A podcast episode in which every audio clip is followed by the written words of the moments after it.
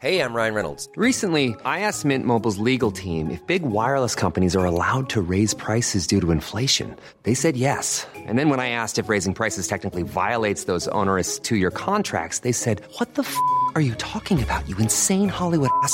So to recap, we're cutting the price of Mint Unlimited from $30 a month to just $15 a month. Give it a try at mintmobile.com slash switch. $45 upfront for three months plus taxes and fees. Promo rate for new customers for limited time. Unlimited more than 40 gigabytes per month. Slows. Full terms at mintmobile.com. Bonjour à toutes et à tous, c'est Bart et je suis ravi de vous accueillir pour ce nouvel épisode du podcast Extraterrien, le podcast qui interviewe des sportifs hors du commun. Le but de ce podcast est de vous partager leurs secrets, leur vie et d'en apprendre beaucoup plus sur eux afin d'en tirer un maximum de conseils.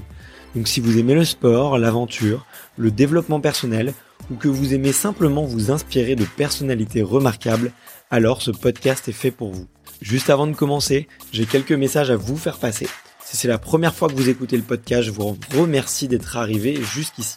D'ailleurs, je vous recommande l'épisode avec Mathieu Torder qui a traversé l'Antarctique à seulement 27 ans. D'autre part, si vous ne le savez pas, j'ai beaucoup d'ambition avec ce podcast et je souhaite aller chercher des sportifs de plus en plus incroyables. Et j'aimerais vraiment interviewer vos sportifs préférés. Sachez que l'un des meilleurs moyens de les convaincre de participer, c'est notamment de leur montrer que vous êtes nombreux à adorer le podcast sur les réseaux sociaux et sur les notes iTunes. Donc si ce n'est pas encore fait, allez mettre une note sur Apple Podcast ou iTunes. C'est vraiment ce qui m'aide le plus à inciter des sportifs connus à venir témoigner. Si vous écoutez plutôt sur Spotify, vous pouvez très facilement le partager en story sur Instagram, taguez-moi et je vous repartagerai. J'en profite donc pour vous rappeler le nom du compte Instagram, c'est extraterrien.podcast. Suivez-le et vous y retrouverez les coulisses du podcast. C'est aussi un excellent moyen de me faire vos retours et de me suggérer des invités. Enfin, j'ai aussi créé une newsletter que vous pouvez retrouver très facilement dans Google en tapant extraterrien newsletter. C'est le premier lien qui remonte. J'y partage des bons plans santé, matériel, préparation mentale, des livres, des documentaires qui m'ont beaucoup inspiré. Allez, je ne vous embête pas plus et je laisse place à mon invité du jour. Salut Martin. Salut Bart. Comment ça va? Euh, Super bien. Là. Petite, euh, petite session boise ce matin. Euh, puis euh, juste le temps de rentrer pour prendre la douche, euh, manger des pâtes, faire une petite sieste. Donc si tu me demandes tout à l'heure quelle est la, une journée une journée parfaite pour moi Je vais te répondre une journée comme aujourd'hui. voilà, ça c'est fait. ok. Un peu de sport, une bonne journée, du repos et, et, une rencontre sympa. Alors. Parfaitement. Ok, trop cool. Euh, bah écoute, je suis je suis vraiment ravi de te je suis vraiment ravi de te rencontrer aujourd'hui. Euh, on a été mis en relation par Marine, je crois, oui. ouais, qui s'appelle, qui s'occupe de la communication pour la commission euh, française nationale De de, monocycle. de monocycle, exactement, parce que tu, du coup, tu es monocycliste. C'est ça. Donc tu vas nous, tu vas nous expliquer. Il y a, il y a plein de sujets parce que il y a plein de disciplines dans le monocycle. C'est euh, une discipline que je connaissais pas du tout. J'ai découvert euh, et moi qui aime bien un petit peu euh, la mécanique, moi qui ai fait pas mal de vélo, euh, bah ça m'a fait euh, marrer, tu vois, de me replonger un peu de- dans tout ça, de, de recomprendre comment ça fonctionnait et euh, et, et aussi de voir à quel point t'étais un un, un énorme champion, un vrai extraterrien de du monocycle. Euh, t'as as enchaîné plein de trophées et tout. Et, euh, et je te connaissais pas du tout euh, avant qu'on nous mette en relation. Donc euh, merci à Marine euh, pour cette découverte. Et Oui, elle est forte, Marine, pour, pour médiatiser le monocycle. Elle fait du bon travail. ok. Et, et du coup, ouais, comment comment ça se passe? C'est c'est une commission parce qu'il n'y a pas de fédération. Oui. euh, quelle est la différence du coup entre une commission et une fédération? Tu, tu sais un peu? Bah, en fait, euh, la commission. Non, on peut pas avoir de fédération euh, française de monocycle, effectivement. Et euh, depuis euh, maintenant 8 ans, on est, euh, on, on s'est- on se fait héberger en fait dans le cadre de la fédération française Léo Lagrange, l'Union nationale sportive Léo Lagrange. Voilà, et on a ce statut depuis. Mais Ok. effectivement, c'est pas une fédération française, c'est une commission en tant que en fait une, une partie de, de l'UNSSL, l'Union nationale euh, sportive euh, Léo Lagrange. Alors tu sais s'il existe euh, d'autres commissions dans d'autres sports un peu euh, un peu- atypiques euh, comme comme le monocycle? Alors oui, il y a une catégorie qui est sport émergent. Et avec nous, il y a le football australien que je ne connaissais, pas et qui est un sport assez improbable en fait. et du coup, qui a toute sa place, si je peux dire, avec le monocycle. Voilà, ça se passe sur un, de ce que j'ai compris, ça se passe sur un terrain ovale euh, qui a quatre poteaux euh, de chaque côté. Donc euh, jusque là, on est à, à peu près de- dans le Quidditch. Quoi. Et après, voilà, il y a, il y a pas mal de, de règles. Je sais qu'ils ont un ballon, un ballon ovale. Ils ont le droit de courir avec, mais de dribbler une fois, au moins un dribble tous les tous les 15 mètres. Et puis ils font des plaquages assez sévères et ça a l'air ça a l'air vraiment passionnant à regarder. Ok, trop cool. Moi, j'ai découvert il y a pas longtemps là le, le dodgeball. Ah, c'est la balle aux prisonniers en fait. Ah oui, d'accord. Et c'est assez marrant à regarder. Je te recommande euh, de, de regarder un petit peu. Génial. Ben, on, on, a un petit peu digressé pour, pour le début, euh, mais c'est normal pour euh, poser un peu le, le contexte. Ouais. Euh, là, tu le sais, enfin, vu que tu as écouté quelques épisodes, et, et je t'en remercie, c'est franchement super cool. Euh, euh, tu as écouté des, des super épisodes, comme tu me disais, avec, euh, avec euh, Clarisse Kremer ou Stéphane Brognard. euh, et bah, la, la tradition pour le podcast, pour lancer un petit peu la conversation, c'est de commencer par l'enfance, et à savoir, quel est ton, ton premier souvenir de sport? Alors, euh, j'ai fait les bébés nageurs, euh, mais c'était à peu près à la même époque où j'essayais de décoller ma tête du sol pour euh, marcher à quatre pattes, donc je m'en souviens absolument pas. Je dirais le ski, les sorties de ski. C'était toutes les, toutes les semaines, à partir de 4 ou 5 ans, mes parents m'ont inscrit. Et étonnamment, je me souviens surtout des, des trajets en car où on passait par les gorges de la Bourne pour aller de Valence à Corançon au Vercors. Ok. Et euh, on passait dans ces, dans ces gorges qui depuis ont été interdites parce qu'il y a eu des, des, des gros, euh, des gros éboulements. Voilà, donc euh, il y avait la, la paroi à gauche, le, le vide à droite quand on était sur un siège côté fenêtre, c'était assez impressionnant des fois. Et voilà, pendant ce trajet, ils nous mettaient des, des dessins animés et je mangeais des sandwichs au saucisson préparés par ma mère que j'essaye de refaire religieusement à chaque fois que je pars à la journée. Je pense que le secret, c'est les, c'est les petites lamelles de, de cornichons, mais j'en dirai pas plus. Voilà. Beurre salé. Ouais. Euh, non, euh, beurre, euh, beurre doux pour le coup, Beurre doux, même si je sais que les Bretons raffolent de beurre salé.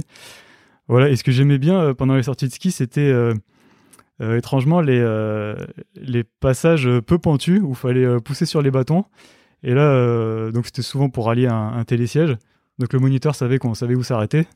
Ok. Donc il nous laissait partir, on faisait la course et, et j'adorais ça. Et je me demande si je préférais pas même ça à plus tard quand j'ai fait de la compétition ou euh, de slalom, où là, bon, fallait passer euh, entre les portes, mais euh, bon, quitte à faire la course, moi je préfère euh, se dire rendez-vous euh, premier en bas et puis, euh, et puis aller tout chousse. voilà.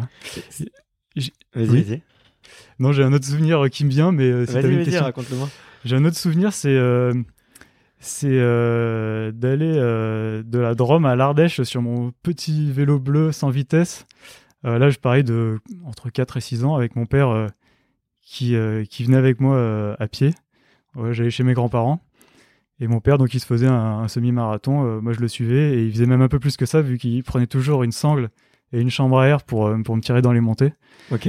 Voilà, cool. puis je, je suis repassé euh, bah, pendant le confinement sur ces petites routes qui sont vraiment très belles en, en apportant de, de la nourriture à mes grands-parents. Ok. Et euh, voilà, puis sinon quelques, quelques petits souvenirs de, de, sport auxquels m'ont inscrit mes parents quand j'étais petit. C'est qu'il y a du handball, du tennis, du judo, euh, de la boxe et euh, souvent des, des petits crosses. Je me souviens encore de, de petits crosses à pied où euh, c'était quelques centaines de mètres et les premiers gagnaient euh, une peluche. Donc voilà, j'ai une peluche de girafe euh, quelque part chez moi qu'il faudrait que je ressorte. Ok, sacré souvenir. Mais euh, ok, ouais, donc t'as as, vraiment euh, t'as fait plein de choses quoi. T'as as touché à plein de trucs. Ouais. Et ça t'a- t'as- tu, tu racontais que t'aimais bien plutôt pousser sur les bâtons. Ça t'a jamais donné envie de, de faire du ski de fond? Tu t'es essayé un Et peu? bah si justement, bah d'ailleurs à 15 ans mon père m'avait inscrit à la, la Transvercor euh, à ski de fond. Donc euh, j'avais loué des skis. euh, avant ça j'en avais, j'avais dû en faire trois ou quatre fois, mais j'ai vraiment euh, adoré cette traversée de, de 50 km. et à chaque fois que j'en refais, je me dis ça c'est typiquement un sport. si si j'étais né à côté du, enfin plus près d'une montagne, Ouais. vraiment très proche, parce que bon là j'avais les premières stations à un peu plus d'une heure. Pour moi c'est c'est pas assez proche encore. Mais c'est c'est vraiment un sport qui me plaît et j'aimerais bien refaire une grande traversée comme ça un de ces jours. Ok, ok, ok. Bah, peut-être pour euh, peut-être pour plus tard. Et, Ouais, euh, exactement. Et, et dans, parmi tous les sports que tu que tu faisais, il y avait déjà des des, euh, des prédispositions physiques un peu pour un sport de fond? Alors parce qu'on va on va aborder le sujet, mais euh, toi t'as sur le monocycle il y a, y a du 100 km, il y a du marathon. Le 100 km, Ouais. je crois que tu le tu le fais en 3h45, quelque chose comme ça? Euh, 3h20 euh, maintenant. 3h20, Ouais. ok, d'accord, ouais, donc c'est bon, c'est qu'on est vraiment dans du fond. Ouais. Est-ce que quand t'étais plus jeune, t'avais déjà un peu ouais quelques pré- prédispositions? Euh, je les ai pas. euh, Enfin, j'ai pas remarqué tout de suite que j'avais des prédispositions euh, quelconques, sauf peut-être en course à pied où je faisais bon les crosses du collège, les crosses district, puis enfin euh, d'abord, d'abord c'était départemental. Non, d'abord c'était district, puis souvent j'a- j'arrivais à me qualifier pour les académiques et les. Ouais. Et euh, je sais plus dans quel ordre c'était, Ouais. mais je voyais là que, que je me débrouillais bien. Ok, Et euh, puis, enfin, je partais souvent euh, tout seul explorer pendant euh, une ou, plusieurs heures. Donc, je voyais que, que je tenais bien sur, sur le fond euh, d'une manière générale. ok, ouais, mais pas de. Bon, t'as quand même fait des crosses euh, à un petit niveau, quoi. Mais du coup, Ouais. ça a fait un peu de compète et tout. Trop, trop chouette. Mm. Et euh, bah, comment comment est-ce qu'on j'ai vu que t'avais que t'étais tombé dans le monocycle vers 13-14 ans. Ouais. Euh, comment est-ce qu'on tombe dans, dans, le monocycle Tu vois, c'est, je sais pas, c'est c'est un déclic, c'est une rencontre. euh, tu vois, j'imagine que doit y avoir une petite histoire de hasard par par rapport à ça. Ouais, ouais. Alors, moi, quand on me pose la question, je réponds souvent qu'il y a eu trois phases. Euh, la première phase, euh, bon, comme euh, je pense euh, plus de 90% des gens qui tombent dans le monocycle, comme tu dis, c'est euh, un lien avec le cirque, parce que bon, c'est Ok. c'est euh, vraiment de là que vient le monocycle. C'est l'image qu'ont euh, qu'ont la plupart des gens euh, Ouais. sans savoir qu'aujourd'hui c'est beaucoup plus que ça. Et donc au début c'est mon père qui m'avait inscrit à un club de, de jonglage et lui il le faisait aussi. Enfin c'était pas vraiment un club de jonglage c'était des ateliers jonglage une fois par mois. Et c'est lui en fait qui a vu un monocycle qui s'est dit je vais tester ça et et qui en a demandé un à un collègue euh, pour essayer et euh, moi je le voyais passer dans le couloir euh, en faisant mes devoirs donc il, il slalomait en- entre les meubles le, le meilleur moyen pour apprendre c'est vraiment le couloir Ok. et donc Ouais. voilà je me suis mis Ah, à en parce que faire tu peux tu peux te tenir contre Ouais. le mur. euh, ok. ouais ouais c'est mieux que contre un mur sinon on reste toujours euh, appuyé un peu sur le mur et on Ouais. n'arrive jamais à vraiment se mettre euh, mettre le, le centre de gravité au-dessus de la roue Ok. Voilà, donc c'est comme ça que, que je suis tombé dedans. Enfin, là, j'ai euh, appris à en faire, mais j'avais pas encore de vision euh, euh, du monocycle comme, euh, comme un sport. J'avais la Ouais. vision que qu'a la majorité de la population. quoi. C'est un petit challenge de tenir sur une roue. C'est rigolo. Et, Ouais, c'est un truc que t'apprends pour le fun, Voilà. histoire de, de Et après, faire on- marrer un peu les copains, de toi Exactement, rigoler, et- Ok. et après, on le met au, bout enfin, au fond d'un placard et on n'y touche plus. Il y a un nombre impressionnant de gens qui ont des monocycles au fond de placard. Et qui les utilisent Ouais. jamais. Non. C'est vrai que c'est tentant, tu vois. Moi, j'ai jamais vraiment essayé du coup, mais Mm. euh, mais il y a ouais, il y a un vrai un vrai challenge quoi, tu vois. Tu Ouais. tu tu et d'ailleurs, euh, quid, enfin, on, on met combien de temps à peu près à, à pouvoir rouler, être complètement autonome euh, Ben, rouler sur. euh, pouvoir se lâcher sur quelques tours de pédale, ça prend entre, entre une heure et. Euh, ou même entre 40 minutes et 2 ou 3 heures selon les gens. Le mieux, c'est de faire des petites sessions de 20 minutes. Ça suffit bien 20 minutes parce qu'on est assez tétanisé euh, sur les jambes, vu qu'on maîtrise l'équilibre avant-arrière avec Ouais, les jambes. ouais, ouais. Donc. euh, Tu gaines à fond, non? Tu dois être vachement gainé au début et on stressé. est bien en gainé et puis euh, on a les jambes euh, en 20 minutes qui sont, euh, qui sont vraiment tétanisées. Quoi. Le temps de boire un petit coup puis de repartir pour une session de 20 minutes. Ok. Voilà, le, il y a, j'ai un collègue qui a appris le monocycle en moins de 20 minutes, mais j'ai vu ça vraiment qu'une fois dans ma vie. La plupart du temps, c'est, euh, c'est ouais, c'est ça, c'est une quarantaine de minutes. euh, Et sachant que ça, c'est pour, euh, pour rouler sur quelques tours de pédale. Après, pour apprendre à tourner, tout ça, bon, ça prend quelques heures de plus. Mais quand on arrive déjà à se lâcher sur deux, trois tours de pédale, euh, généralement, c'est qu'on a fait une grosse partie du boulot et qu'on peut commencer à essayer de se lâcher dehors. Et puis voilà, donc au début, on se fait mener un peu là où veut le monocycle et après, on arrive à, à le contrôler petit à petit. Ok. Voilà, puis pour rouler ensuite après vraiment euh, à l'aise en cross ou, ou en vide, là, il faut bah, des, semaines, voire des mois, Ok. Ouais, ouais, voire des que- années. ouais. Ouais, il y il y a certains parcours de cross. Bon, tu vas nous expliquer un peu toutes les disciplines, mais il y a certains parcours de cross qui sont euh, très techniques et très compliqués du coup euh, pour l'équilibre et tout. Mais ma question c'est, tu, tu pars du cycle, du, du cirque. Dans, dans un sport qui est encore très peu encadré, je pense à à, à l'époque, tu vois, ou encore peut-être. Euh, euh, je sais plus en quelle année est née la, com- la commission, mais ça fait ça fait pas tant que ça. Euh, bah, à l'époque, il y avait une fédération France monocycliste. Et euh, je sais que c'était la deuxième Coupe de France qui avait lieu, enfin qui allait avoir lieu. Ok. Moi, j'ai raté juste la première. Donc, je sais pas si la Fédé euh, existait déjà avant. Ok. Mais euh, voilà, il y avait, il y avait pas vraiment eu de compétition avant 2003. Et comment tu passes du, du cirque à la, à la compète ou Eh tu ben- trouves un club, tu tu tu t'entraînes tout seul, euh, comment est-ce que tu progresses? Et ben donc, euh, justement, la, la, la compétition, mon arrivée en compétition, c'était le début de, de la phase 2, enfin D'accord. de ma phase 2 du monocycle. La fin de la phase 1, c'était que donc euh, j'a- j'avais réussi à. Enfin, je réussissais à rouler, j'avais même appris à monter. Et j'avais commencé à sortir un petit peu le, le monocycle du domaine du cirque, parce que mon père nous emmenait faire des, des randos en Ardèche euh, tous les week-ends avec mes deux petites sœurs. Donc ça nous enchantait pas plus que ça. Il y en a une qui disait pas grand-chose, l'autre qui râlait. Et puis moi, euh, je prenais le monocycle et comme ça, ça se transformait en challenge. Et donc j'ai commencé à rouler sur des, euh, des chemins, enfin des sentiers, quoi. Ok. Et, euh, et c'est là que mon père euh, s'est renseigné et a vu justement qu'il y avait des coupes de France de monocycle depuis euh, 2003 et là on était en 2000, euh, non pardon depuis 2004 et là on était en 2005 et la prochaine était à la Toussaint euh, près de Nice. Ok. Donc euh, il m'a inscrit euh, puisqu'on tout le monde peut s'inscrire en fait. Euh, et on y est allé puis là vraiment je suis arrivé et j'ai été été émerveillé par ce que j'ai vu. À peine on a garé la voiture qu'on voit des monocyclistes de partout. Il y en a certains qui sautaient sur des murs, d'autres qui descendaient des escaliers, d'autres en train de s'échauffer sur la piste d'athlétisme. Voilà, on traverse la piste et puis là on tombe sur la zone de trial où il y avait donc des, tas de palettes de partout, des échafaudages où, bah, le but c'était de passer par là quoi. Ok. Et là ça m'a ça m'a vraiment euh, ça m'a vraiment montré que justement le monocycle euh, enfin vraiment euh, sort des cirques et est quelque chose de, de complètement différent. Ouais. Et c'est à partir de là où je me suis dit euh, que j'avais envie de m'y mettre euh, à fond quoi. J'avais même j'avais même noté sur un, un petit post-it collé sur le, le frigo. C'était un, un- un post-it, je crois, Caprice des dieux qu'on avait eu dans le fromage avec les bonnes résolutions pour l'année. J'avais noté ré- réussir le, le gliding et le coasting, qui sont deux figures de monocycle que j'avais apprises, euh, enfin que j'avais vu faire euh, à cette Coupe de France, qui consiste en fait à lâcher les pédales, à mettre un pied sur la fourche et l'autre pied euh, en gliding qui freine la roue. Donc ça peut être fait en descente ou sur du plat avec élan. Et Ok. un autre pied euh, sur la fourche. Voilà, le coasting, les deux pieds sont sur la fourche. Ok. Voilà. Puis depuis cette Coupe de France, donc je me suis, euh, je me suis entraîné tous les jours euh, sur euh, comme ça du freestyle, un peu de trial. Ok, ouais, donc toi, t'as commencé par cette voie-là, en fait, par la voie un peu des, des figures, euh, du freestyle. euh, Ouais. Et c'est ça qui t'attirait, euh, qui t'attirait le plus au début. Bah, au début, je- ouais, enfin avec les monocycles que j'avais, je pouvais surtout faire ça. J'avais pas de monocycle de, de trial, j'avais pas de grande roue, Ouais. donc j'ai commencé par les figures, ouais. Ok, ok, Ouais. ok.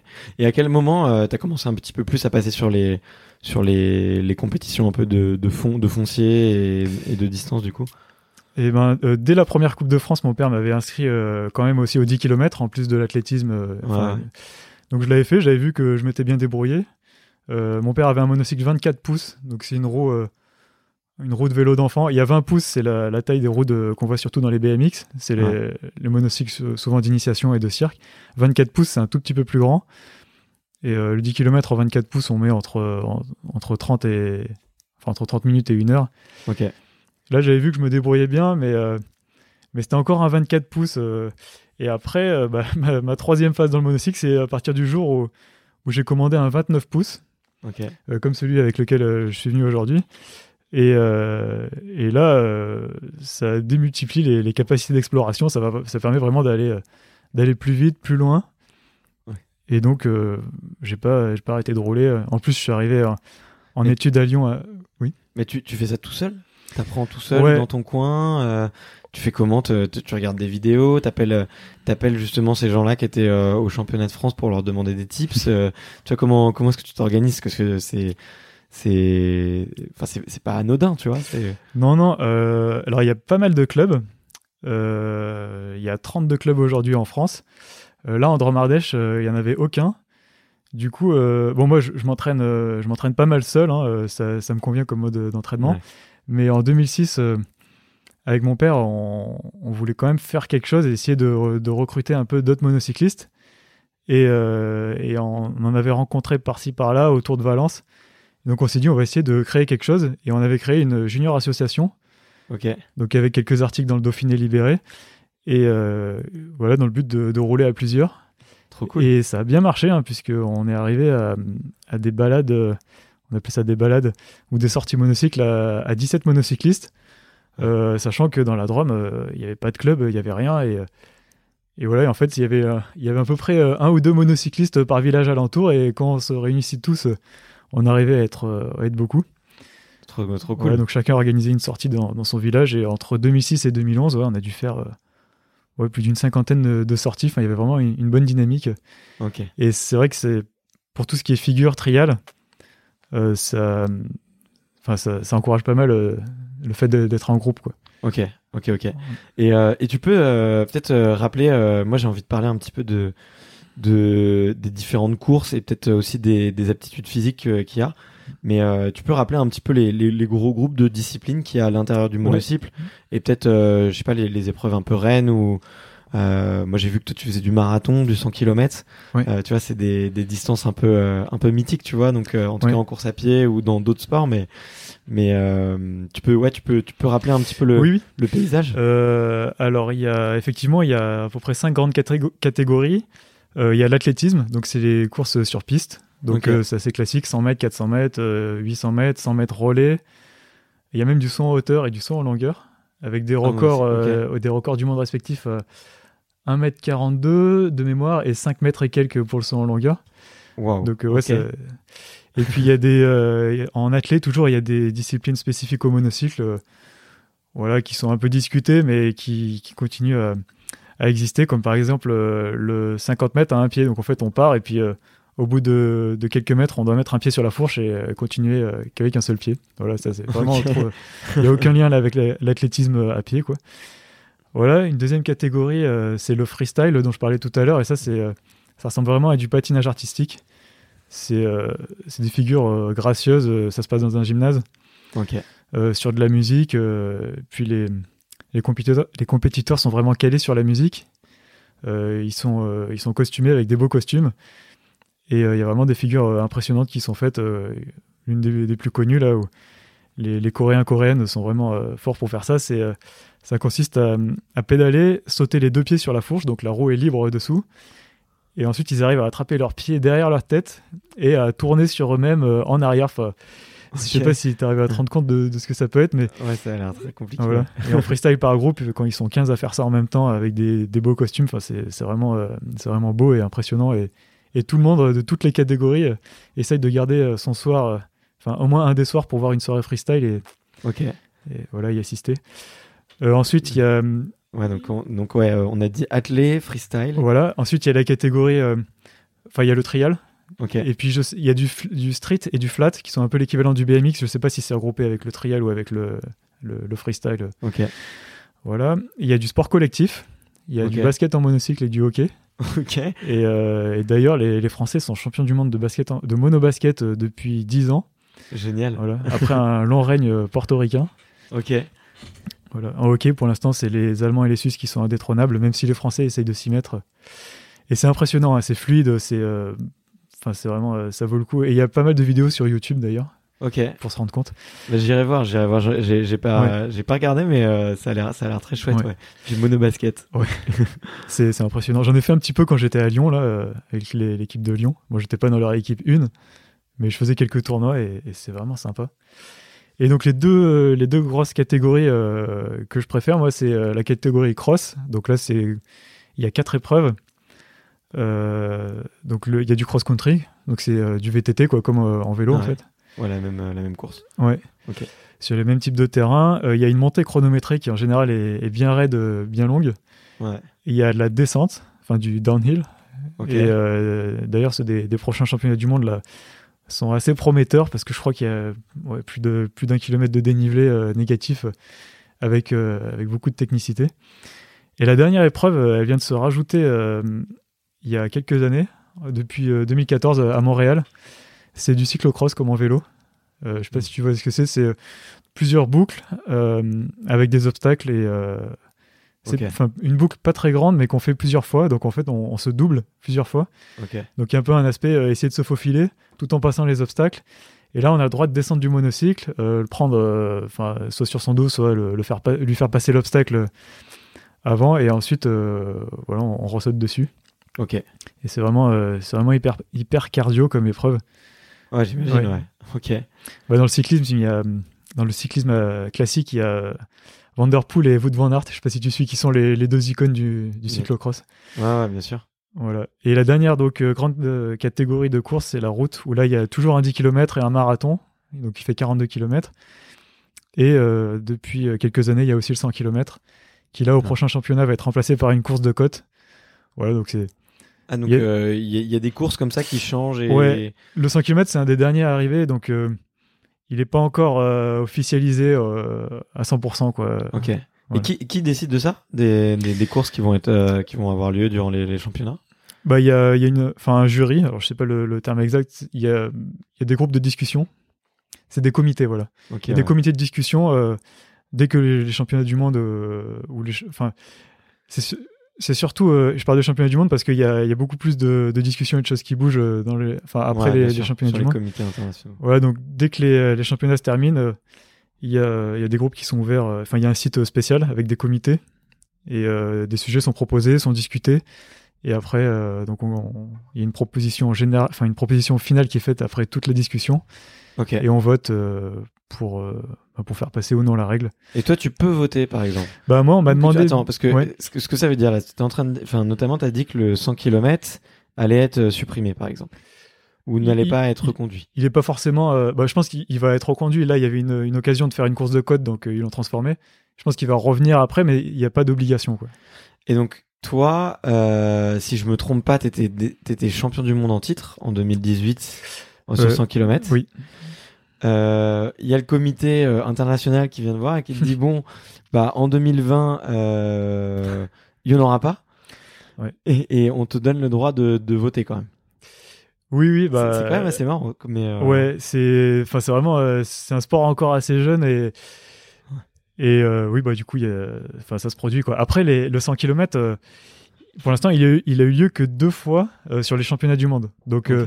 c'est pour ça que moi, personnellement, je leur en veux pas trop euh, parce qu'on est déjà au 20e championnat du monde. Ouais. Euh, il a eu lieu en 2012 et 2018. Voilà, puis là, en plus, les, enfin, les organisateurs, euh, enfin, je les connais bien, je sais euh, tout ce qu'ils endurent pour organiser un, un événement comme ça, parce qu'au final, ça fait, euh, ça fait quand même 30, di- entre 30 et 40 disciplines à organiser. Ouais, Donc c'est vraiment énorme. costaud, ouais. Parce qu'en fait, tout ça, là, toutes les cinq disciplines que tu as dit et qui, un peu, pour certaines, n'ont rien à voir les unes avec les autres, Mm. Euh, c'est fait euh, durant le même événement euh, qui a lieu Exactement. sur un- une, une période euh, très courte, quoi. Ouais, c'est. euh, Enfin, dans les championnats de France, euh, je crois que c'est c'est diminué à une, entre 20 et 25, mais bon, ça fait déjà beaucoup. Mais dans les championnats du monde, ouais, il faut qu'ils gèrent à la fois les, les gymnases euh, pour les sports co et le freestyle, euh, qu'ils Ouais. trouvent un endroit où faire le cross, euh, le parcours du marathon avec toutes les, les autorisations qu'il faut demander à, à la mairie.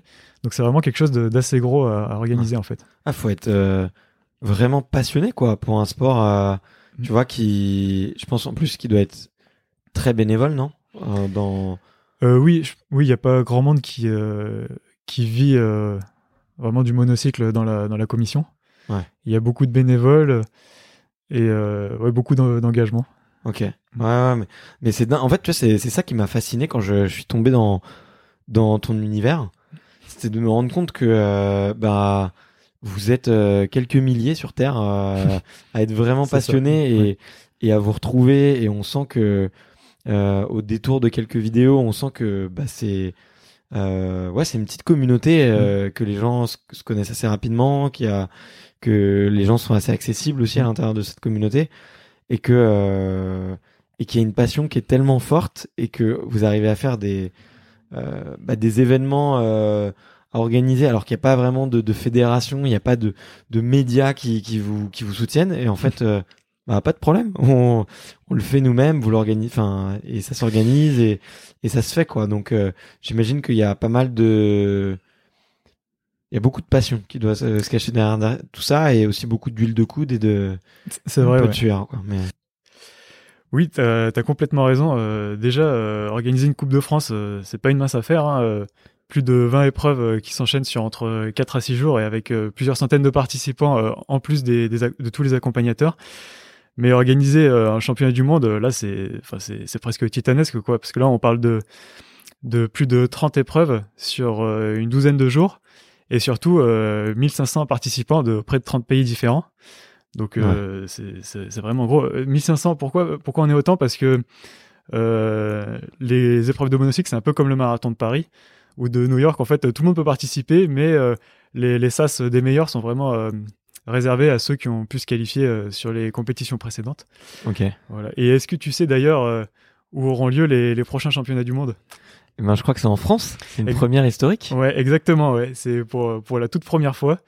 Euh, ça aura lieu à Grenoble. D'ailleurs, il y a le maire Éric Piolle qui s'est engagé à, à savoir faire du monocycle euh, pour la cérémonie d'ouverture. Voilà, donc là, il vient de gagner un an vu que les championnats euh, auraient dû avoir lieu euh, en 2020. Donc la 20e édition aurait dû avoir lieu en 2020, puis elle a été reportée en 2021 et on, espère pas en 2022. Et, donc voilà, donc à, Grenoble, il y a le club des monogres, mais qui bien sûr va pas organiser ça tout seul. Il va être aidé par par toute l'équipe de la commission nationale et aussi de, de l'équipe de l'IUF, qui est la Fédération internationale de monocycle. Et, euh, et j'ai envie de citer euh, quelques noms français là. Est-ce que tu me permets? Vas-y, bien sûr, bien sûr. Qu'on parle de monocycle. Bah, ouais, je commence par citer le, le président de la, de commission nationale monocycliste, euh, François Viamser, qui arrive à avoir un, un métier à plein temps, euh, le temps de faire des, des matchs d'impro et d'organiser ces championnats tout en, tout en animant euh, d'autres euh, d'autres événements euh, organisés par, par la commission, euh, notamment pendant le confinement Ok. pour pas trop couper dans le monocycle. Il y a eu des quiz euh, sur les, les 30 dernières années du monocycle. Et il y a même eu une compétition de, de flat, donc c'est un peu comme du, du freestyle en BMX, Ok. euh, international, euh, qui a lieu donc euh, un peu sur tous les continents euh, via Zoom. les, les riders devaient faire une figure et, et les autres, euh, c'était par battle en fait, euh, deux contre deux. Et les autres avaient trois essais. Ok. Voilà, donc il y en a qui avaient la chance d'avoir un grand garage et, et d'autres, bah, comme un Canadien notamment, qui, qui avait une terrasse à moitié euh, enneigée et qui devait sécher son pneu à chaque fois qu'il repartait Mm. pour faire une figure. Euh, voilà, bon, on a une Muriel Kerr qui a passé euh, plus de 15 ans à, à littéralement déplacer des montagnes pour que tout ça s'organise. Et, et même si là, elle s'est un peu retirée, euh, il y a, bah, elle a forcément une contribution au fait que les, les championnats du monde arrivent. Et puis on a d'autres personnes qui sont pas issues du monocycle, mais qui nous aident beaucoup. Je pense euh, par exemple à, à Didier Pérez, qui est, euh, qui est directeur du service sport au Conseil euh, régional Rhône-Alpes, ou aussi à, à Myriam Chomaz, qui est une ancienne boxeuse, championne d'Europe et même, il me semble, championne du monde poids très léger, Ok. qui est un peu en train de revivre avec le monocycle ce qu'elle a vécu avec la boxe il y a une vingtaine d'années, donc un sport peu, peu connu et qui, qui se développe vachement. Ouais. Voilà, puis plein d'autres personnes, je vais pas toutes les citer, mais je pense à Samuel Coupé de Rennes, et puis Marine aussi, qui, qui, Ouais. qui œuvre pas mal. ouais. Qui- Bien sûr. Ouais. Ben, je sais, tu vois, pour avoir quelques copains qui font de l'événementiel, euh, je sais à quel point, quand tu passes, effectivement, enfin, quand t'as, je sais à quel point c'est une énorme charge de travail, et là, je Ah me oui, doute que, euh, Mm. tu vois, si c'est du bénévolat, euh, là, effectivement, t'as cité que cinq personnes, mais que Ah il y a sont- énormément d'énergie et, tu sais à peu près combien de personnes ça, ça représente? Euh, bon, je dirais qu'il y a un noyau dur, enfin vraiment, qui doit être de, ouais, peut-être entre 20 et 30 personnes, je dirais. En France? Ouais. Non, enfin, ouais, en France, bah, en France, il y a, dans le noyau vraiment dur, il y en a peut-être un peu moins que ça, Ouais. mais il y en a euh, bien une 10, euh, 10 15 euh, de l'international qui donne un coup de main. Mais après, enfin, il y, aura plusieurs dizaines de personnes au final qui, qui interviendront dans Ouais, cette des- organisation des- à des degrés différents. Ouais, bien sûr, t'as des prestats, euh, Ouais. tu, tu prends des clubs, t'as des locaux, euh, les hôtels, Exactement. ouais. ça, ça touche un nombre de personnes hallucinant, je trouve. Ouais. Je pense que les gars, on pourrait les mettre dans. Enfin, les gars, je devrais dire les, les filles aussi parce que c'est il y a, il y a une bonne parité. Je pense que si on les mettait euh, dans l'organisation des prochains Jeux Olympiques, ils seraient déjà opérationnels, quoi. Ok. Il y, a- il y a des trucs un peu marrants, je sais pas, des anecdotes qui t'ont choqué, peut-être quand t'as rencontré des, des sportifs de sport plus euh, euh, plus exposés, on va dire, si on peut les si on peut les appeler comme ça, ou euh, plus euh, tout simplement plus connus, qui t'ont qui t'ont un peu marqué sur la différence de, de faire ou la différence de, de pensée qu'il y a pu avoir? Ah oui, il y a toujours. Oui, oui. bah, il y a toujours des. Enfin, les gens euh, connaissent pas en fait le monocycle. Du coup, il y a, toujours des, des questions, des réflexions. Au début, un peu. les gens peuvent être un peu un peu moqueurs tout en étant tout en étant admiratifs. Et ensuite, euh, lorsqu'on commence à leur, à leur parler de, de tout ce qu'il y a de technique derrière et de et leur montrer à quel point le monocycle passe vraiment de partout, là ouais, c'est c'est plus euh, le- euh, l'admiration qui, qui prend le dessus. J'ai même eu l'occasion de, de participer à un triathlon où les juges m'ont autorisé à, à participer avec mon monocycle en Ardèche. Ah. Et euh, j'ai adoré. euh, En plus, je, je m'étais assez bien débrouillé. Bon, le problème, c'est que la partie vélo, c'était 20 km en montée, et, 10 km en montée, pardon, et 10 km en descente.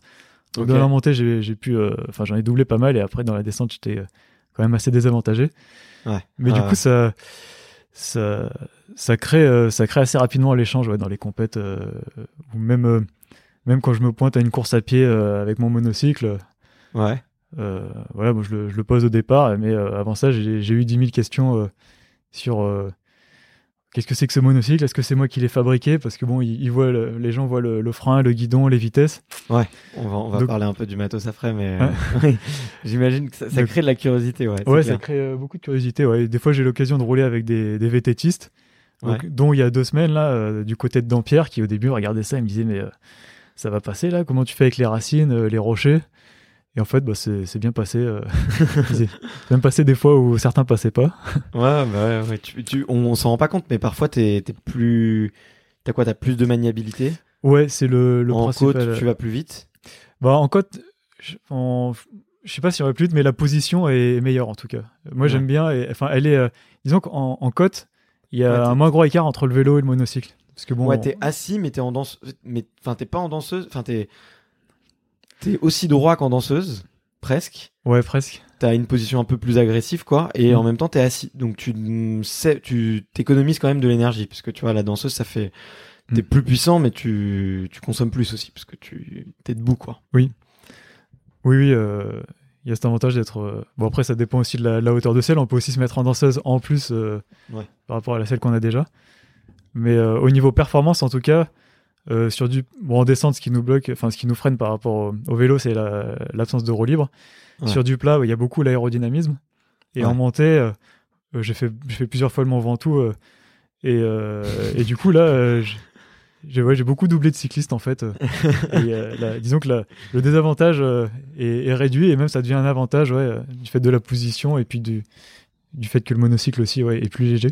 Ok, bah écoute, je sais que Ouais. j'ai beaucoup de cyclistes parmi les auditeurs Ah. euh, qui écoutent euh, quelques épisodes sur leur vélo ou, ou durant leur euh, durant leur sortie. Donc si jamais vous faites le Mont Ventoux et que vous vous faites doubler euh, par un monocy par euh, par un monocycliste, bah c'est peut-être euh, c'est peut-être Martin. Euh, Demandez-lui. Euh, euh, t'as combien de titres de champion du monde en tout? Parce que j'ai arrêté de compter les médailles, il y en avait beaucoup trop. Donc on- je me suis dit euh, juste l'or, euh, déjà il y en avait énormément qu'on a. Ouais, alors de champion du monde de toutes catégories confondues, euh, là je suis à 18. Ok, ouais, c'est Euh. Voilà, sachant que je peux en avoir plusieurs euh, Ouais, tu par, peux faire plusieurs par année. Si je gagne trois courses, ça me fait trois titres. Ouais. Ouais, si tu peux gagner le marathon, tu peux gagner le 100 km, le 10 km et Exactement. aussi, Mm. je sais pas, Le cross. le cross. Voilà, exactement, le cross. Donc, donc ouais, tu peux revenir. bah, je crois qu'il y a certains mondiaux où t'es revenu avec euh, 11 médailles, quelque chose comme ça. Euh, toute catégorie, non. Le meilleur que j'ai fait, c'était 5 médailles Au dernier en fait. Sinon, euh, j'avais une moyenne à Et c'était 3. 5 médailles d'or en plus. 5 médailles d'or, ouais. Ok. 5, titres. Ok. Euh, c'est assez impressionnant. C'est quand même, euh, c'est quand même, euh, c'est pas, c'est c'est c'est pas anodin quoi. Tu vois, franchement, c'est c'est dingue. Et c'est c'est quoi les hum, les propriétés euh, Alors toi, toi, t'es sur euh, les distances un peu longues et sur le Mhm. cross. Euh, donc on imagine, euh, euh, on imagine qu'effectivement il y a, y du- il y a du foncier qui doit être euh, qui doit être euh, né- vraiment nécessaire. Euh, T'as dit aussi que les premières fois qu'on fait du du, du monocycle, t'as les jambes tétanisées. Oui. Euh, à la fin d'un cross, t'as les t'as les t'as les t'as les jambes aussi complètement euh, complètement lactiques ou complètement. euh, Ouais, à la fin d'un cross, enfin, le cross et le cyclocross, c'est vraiment les, les deux courses euh, qui mettent dans le rouge dès le début et, et on reste dans le rouge tout le long et à la fin, on est, on est lessivé. C'est les, ouais, les jambes et puis il y a aussi le, le haut du corps. Et mine de rien, en, en cross et en cyclocross, on, on tire pas mal sur euh, la poignée de selle ou le, le guidon. Ça dépend. Ouais, en cross, on a juste une poignée. En cyclocross, on... moi j'aime bien prendre le guidon pour pouvoir faire des accélérations euh, où je tire et- sur le guidon et je pousse en même temps euh, avec la jambe. Et, euh, et ce qu'il faut, bah, pour ces courses-là, c'est c'est un bon cardio, faire des, des entraînements, euh, des entraînements assez durs, quoi, Ok. Et, et tenir euh, ce rythme pendant euh, une quarantaine de minutes. Ouais. Ah, ok. Donc Mm. euh, donc tu, tu tu croises beaucoup? Tu fais de la course à pied, euh, du vélo normal, euh, du rameur, de la natation ou, Alors, ou t'es vraiment t'essayes de faire que du, mo- du monocycle? Non, je fais principalement du monocycle. Ça m'arrive de faire des, de, enfin, des footings de temps en temps. Ouais. Où moi, j'essaye aussi de, de, de me donner un petit peu en, pour que ça me serve comme entraînement de, de monocycle. Mais Non, principalement, euh, principalement du mono et jamais de vélo pour l'instant. Ok. Voilà. Ok, ok, ok. Et, euh, et du coup, est-ce que tu fais un peu. euh, est-ce que tu compares tes entraînements à, un- à une personne qui pourrait, je sais pas, préparer des, des marathons ou, ou, ou un. Ou typiquement, euh, Julien Absalon, il fait du cyclocross Non, du cross? Il fait du cross. Je, Et- sais pas s'il fait du cyclo, je pense pas. Ouais, je pense, pense- je pense pas qu'il fait du cyclo, mais ouais. Du coup, est-ce que tu, ton entraînement il est un peu similaire, sauf que c'est juste le matériel qui change ou euh, il y des il y a des grosses différences?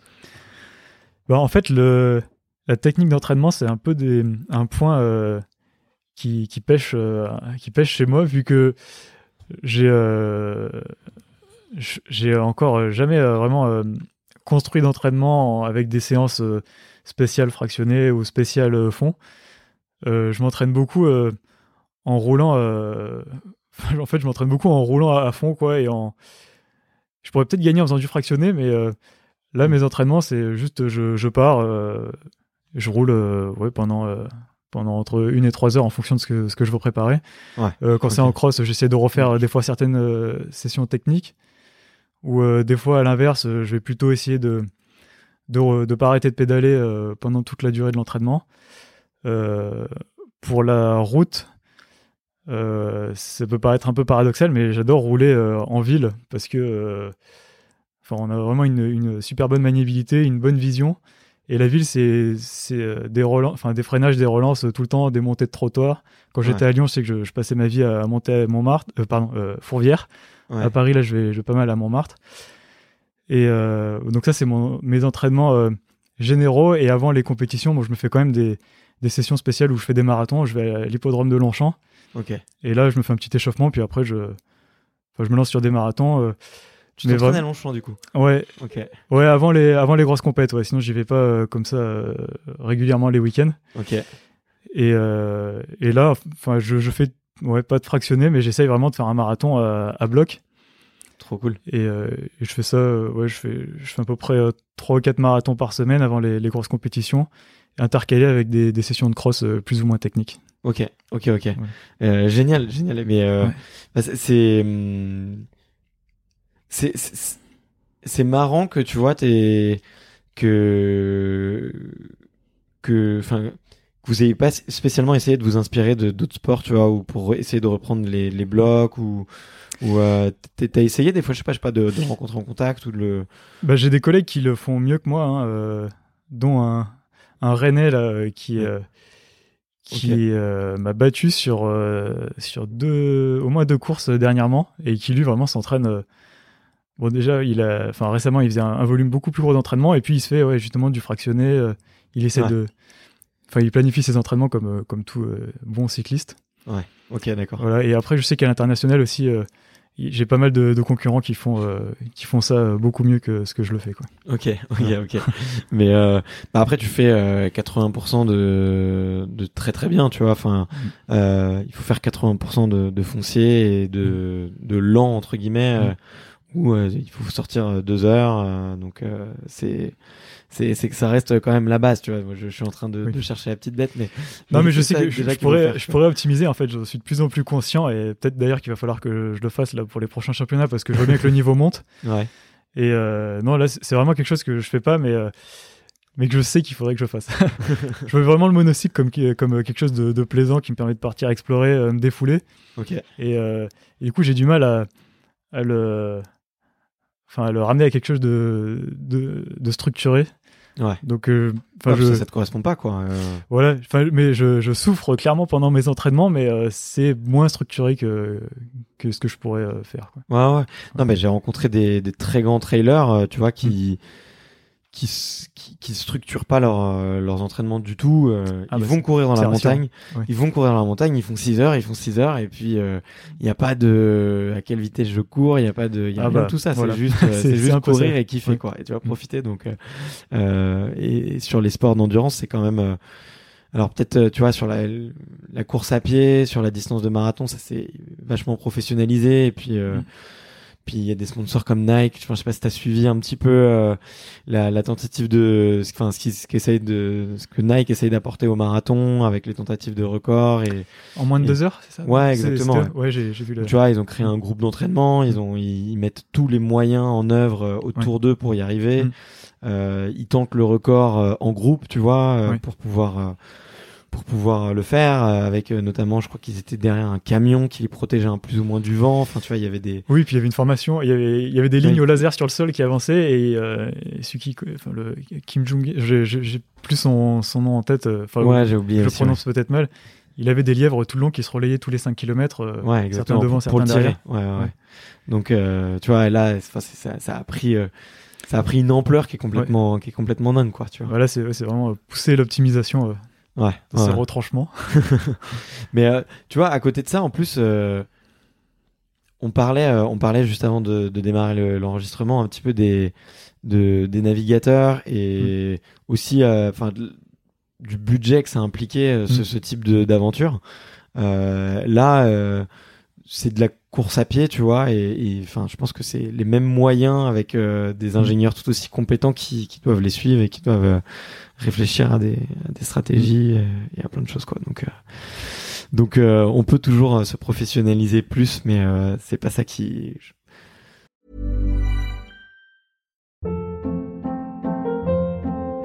Hold up. What was that? Boring. No flavor. That was as bad as those leftovers you ate all week. Kiki Palmer here, and it's time to say hello to something fresh and guilt-free. Hello Fresh. Jazz up dinner with pecan-crusted chicken or garlic butter shrimp scampi. Now that's music to my mouth. Hello Fresh. Let's get this dinner party started. Discover all the delicious possibilities at hellofresh.com.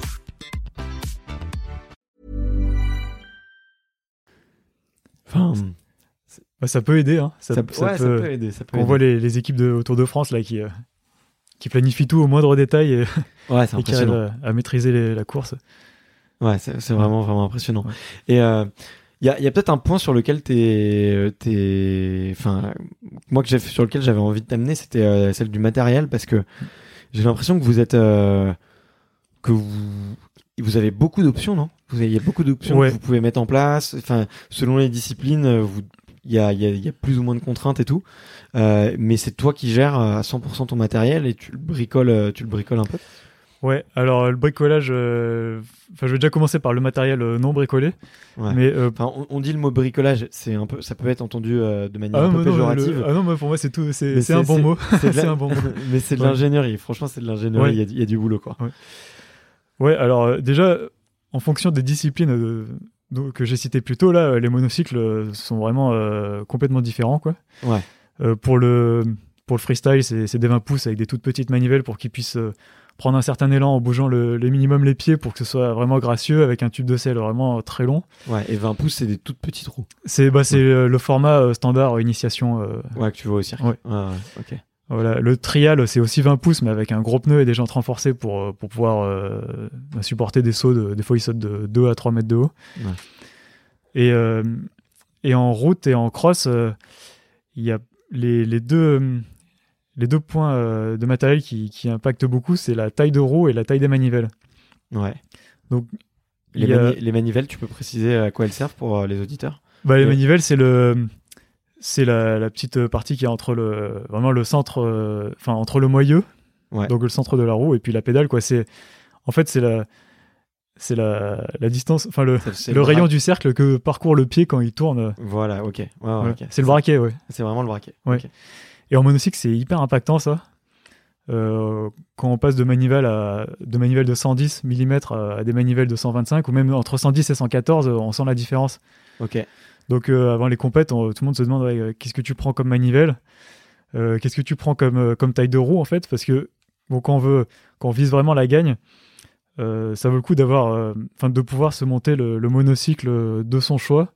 Idéal. Euh. Ouais, vraiment avec tout qui est tout qui est qui doit être décidé pendant la, la reconnaissance du, du, du parcours. Ok. Et moi, je sais que enfin, faire enfin, partir en 125 mm au lieu de 137, euh, ça peut euh, faire complètement foirer la course. Ou, il y a la, taille de roue, il y a le type de pneu, le type de selle, avec ou sans guidon, il y a avec ou sans vitesse aussi. Enfin, tout ça, c'est Ouais. vraiment des, des paramètres à, à prendre en compte. Ok. Et tu Et- c'est quoi les les paramètres extérieurs qui vont influencer tes choix du coup? C'est j'imagine euh, le le la complexité du du chemin. C'est est-ce qu'il y a la pluie, le vent euh... Euh, bah, la pluie et le vent, ça va surtout impacter le, le pneu. Ouais, le pneu, ouais. Euh, il y a, c'est beaucoup ouais, la technicité et puis le, le, la proportion de, de du parcours qu'on peut faire. Enfin, moi, je vois surtout, euh, euh, il y, a, il y a beaucoup l'aspect avec ou sans vitesse. Prendre un, un moyeu, enfin un mono avec ou sans moyeu à vitesse en fait, puisque ça existe les moyeux à vitesse pour monocycle. Et donc le moyeu est assez lourd, il pèse à peu près 2 kilos. Ah ouais. Donc dans les montées, c'est vraiment un, un réel inconvénient par rapport à ceux qui font le choix de partir en moyeu standard. Mais euh, dès que ça roule un peu, là, on peut passer la vitesse et puis euh, Ouais. leur, leur prendre plusieurs dizaines de mètres.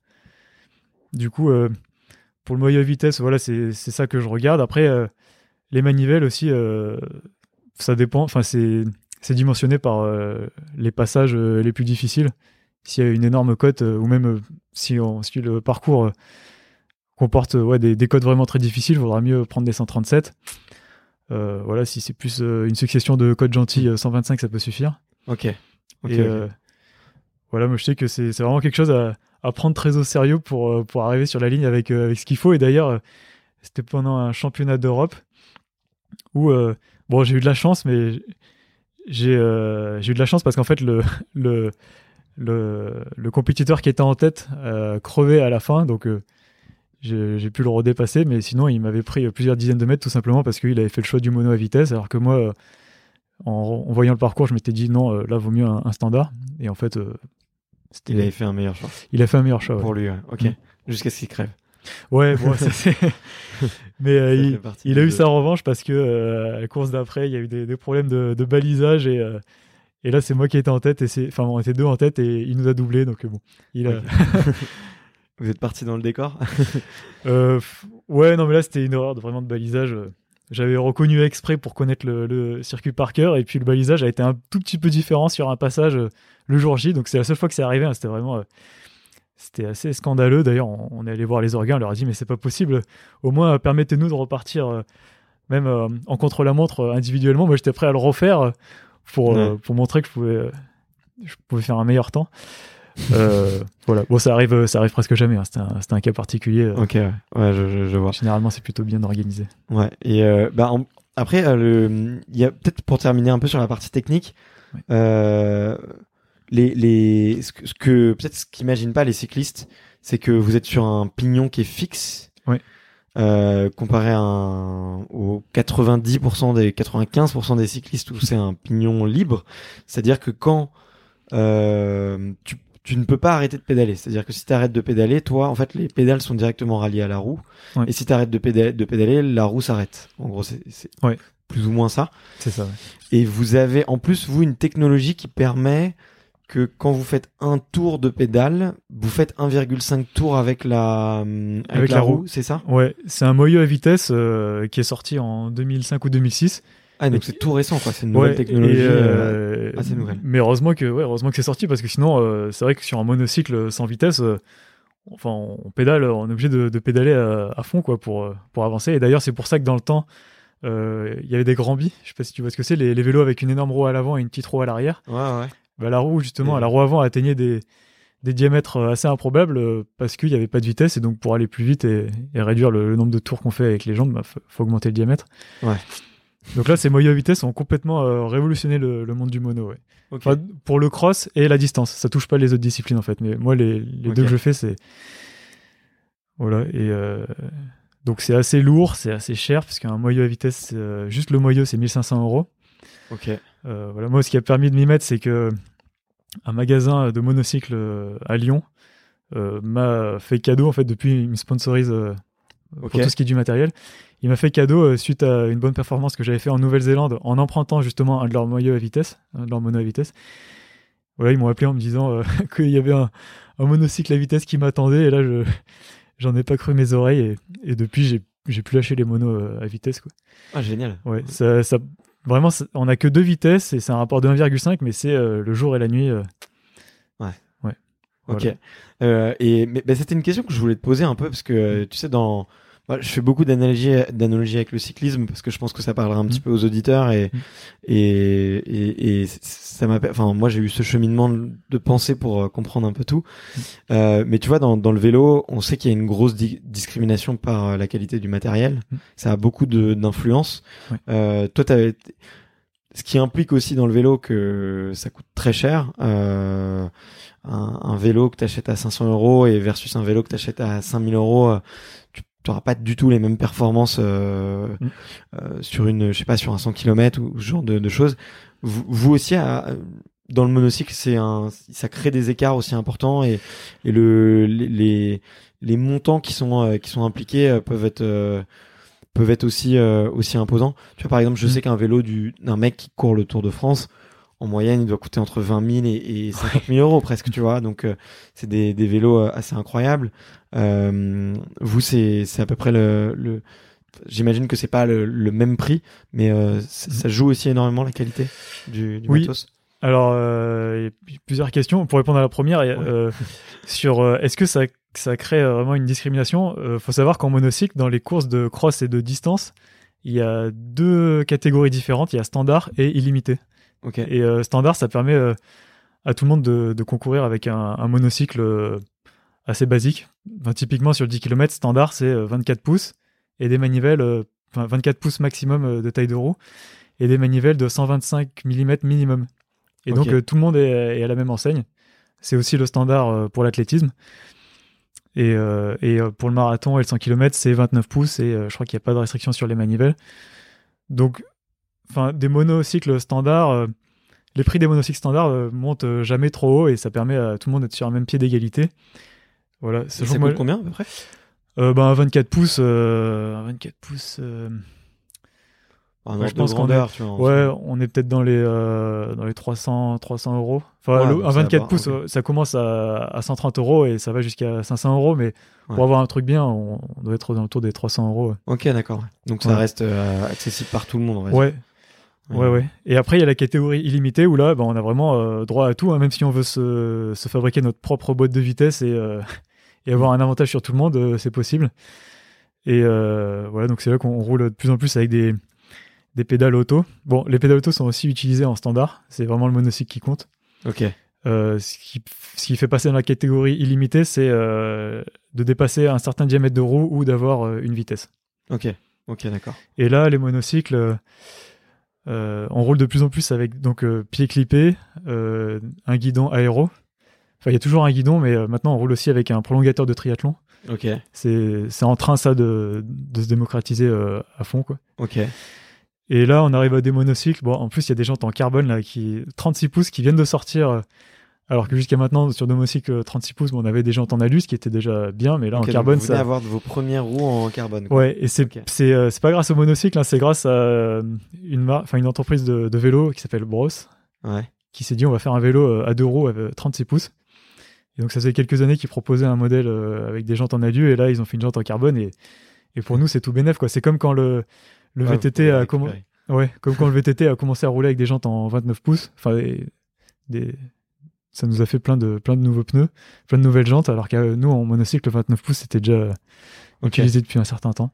Ok, ouais. Donc vous êtes Voilà. obligé un peu d'attendre les, les, les innovations euh, marketing ou technologiques un peu du vélo pour pouvoir vous les approprier, Ouais. et, sachant que vous devez quand même leur bidouiller, parce que derrière tu dois changer le moyeu et mettre... euh, Oui, oui, bon après il faut dérayonner, rayonner. euh. Ok.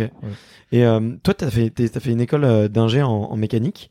Ça te sert euh, beaucoup aujourd'hui de. Est-ce que c'est un, c'est un, un avantage sur tes concurrents de, de justement euh, ce côté. euh, alors, j'imagine que tu vois, euh, pour avoir fait une école d'ingé aussi, tu vois, ça développe un peu ton côté un peu débrouillard. T'aimes bien mettre Mm. un peu les mains, t'es curieux, t'as envie de voir euh, comment ça marche et tout. Euh, c'est un, c'est un avantage du coup que tu, que tu que t'as peut-être sur les autres le fait de Je sais pas si tu l'as, Oui. cette fibre un peu technique, mais t'as l'air de Oui, l'avoir oui.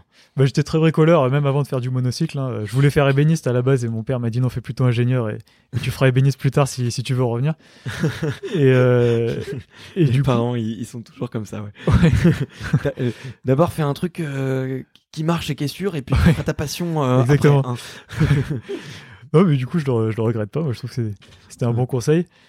Mm. Et, euh, et donc, l'école d'ingénieur, bah, peut-être euh, ce que ça a pu me donner de plus, c'est d'être à l'aise sur des logiciels de, de conception euh, assistés par ordinateur euh, pour modéliser des pièces. Là, par exemple, je suis sur un, un projet avec un anglais qui vend des monocycles un, un peu partout dans le monde où, où la pièce, on l'a fait usiner. Et on réfléchit beaucoup, on a fait plein de prototypes et, euh, Trop cool. et là, ouais, ça, ça m'aide bien. le-. Après, j'ai encore jamais fait des, jamais eu besoin de faire des calculs par élément fini, euh, qui est une des, des choses qu'on apprend en, en génie mécanique euh, pour euh, pour des pièces de monocycle, mais euh, mais sinon, ouais, il y a forcément un petit plus euh, Ouais. euh, du fait d'être bricoleur.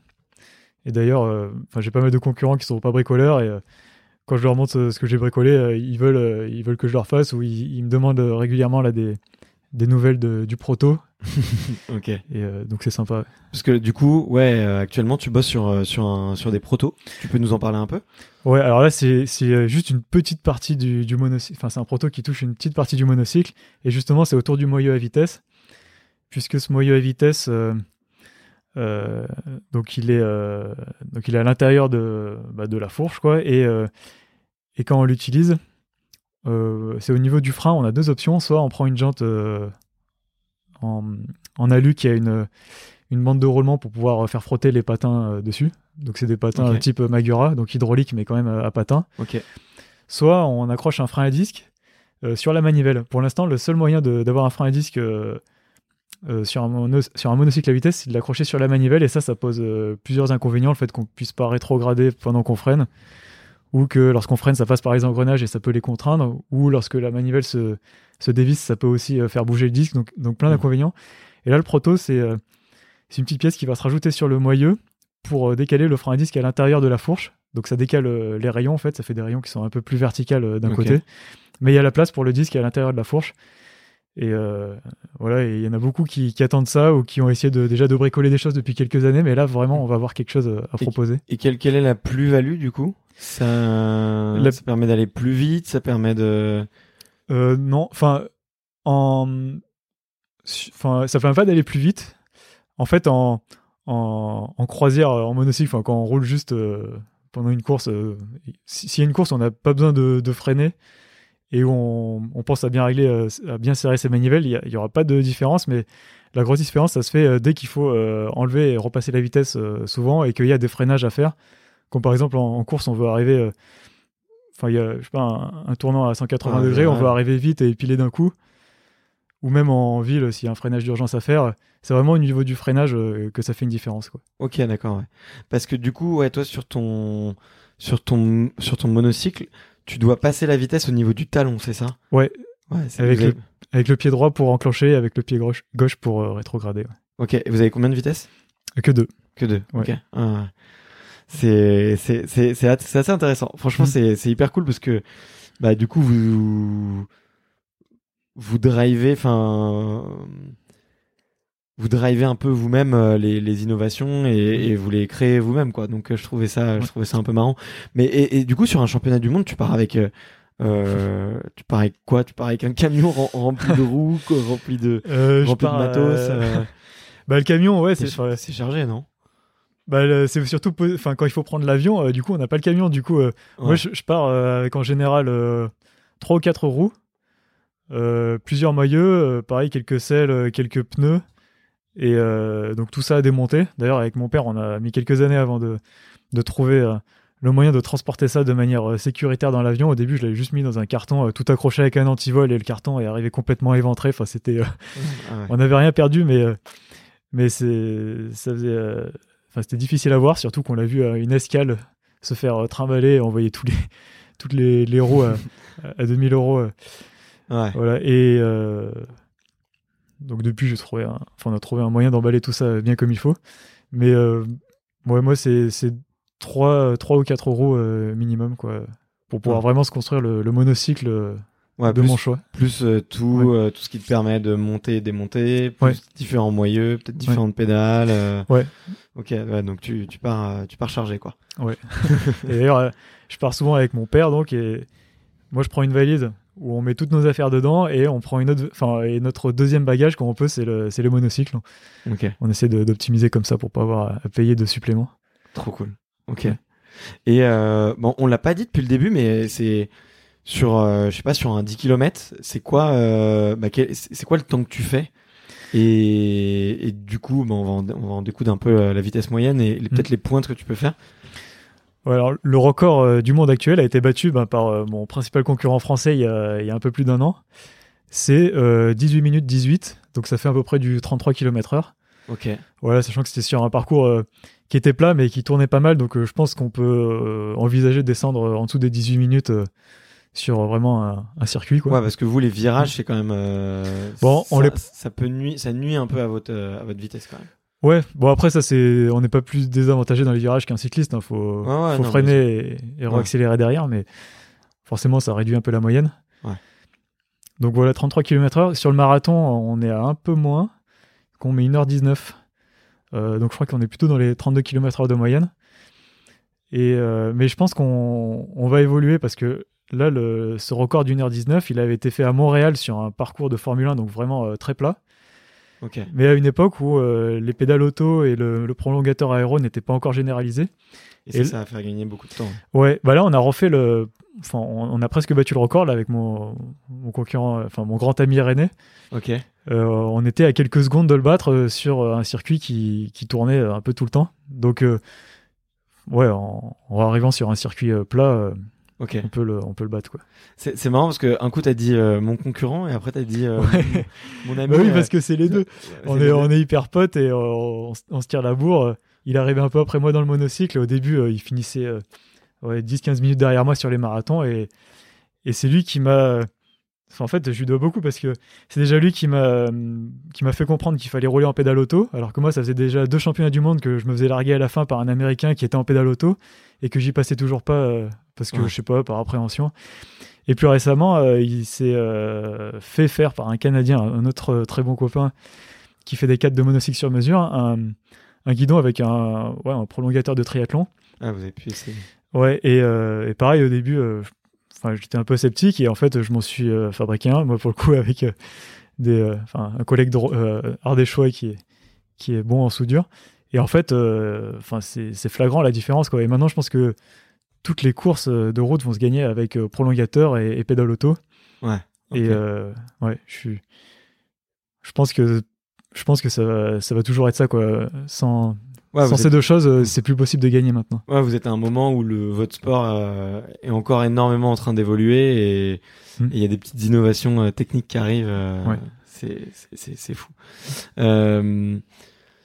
Je, je voulais te poser un petit peu la question de, de par rapport, tu vois, euh, alors on, on, on l'a dit, euh, on l'a dit, t'as eu, euh, t'as eu euh, énormément de titres, beau- beau- euh, euh, plein, plein, plein de médailles sur sur les, les championnats du monde. T'as des, t'as des, t'as des records du monde aussi sur certaines euh, distances? Non, j'en ai pas. Non. Mais il me semble que t'en as battu une, mais qui a Oui. été reprise, c'est ça, sur euh, le 100 km, c'est ça? En fait, le 100 km en Corée, euh, le record, on, on l'a explosé, mais euh, le circuit a pas été euh, a pas été mesuré officiellement. Euh, c'est Ok. c'est pas récurrent. Enfin, justement, ça a été beaucoup discuté dans les comités euh, suite à ça, Ok. parce que euh, ouais là, on Donc euh, ouais, le, le record du monde n'est pas validé parce que. Non. euh, ok. Non, non. Voilà, là, un- ouais, le temps euh, final, c'est 3h24. C'est, donc, euh, c'était mon temps. euh, y euh, ensuite, c'était 3h26, le, le deuxième concurrent. Et euh, voilà. Et on, on avait l'impression, tous, un peu, qu'il y avait un peu plus de 100 km. Parce qu'il y en a qui avaient 103, d'autres 106, d'autres 104 sur leur compteur.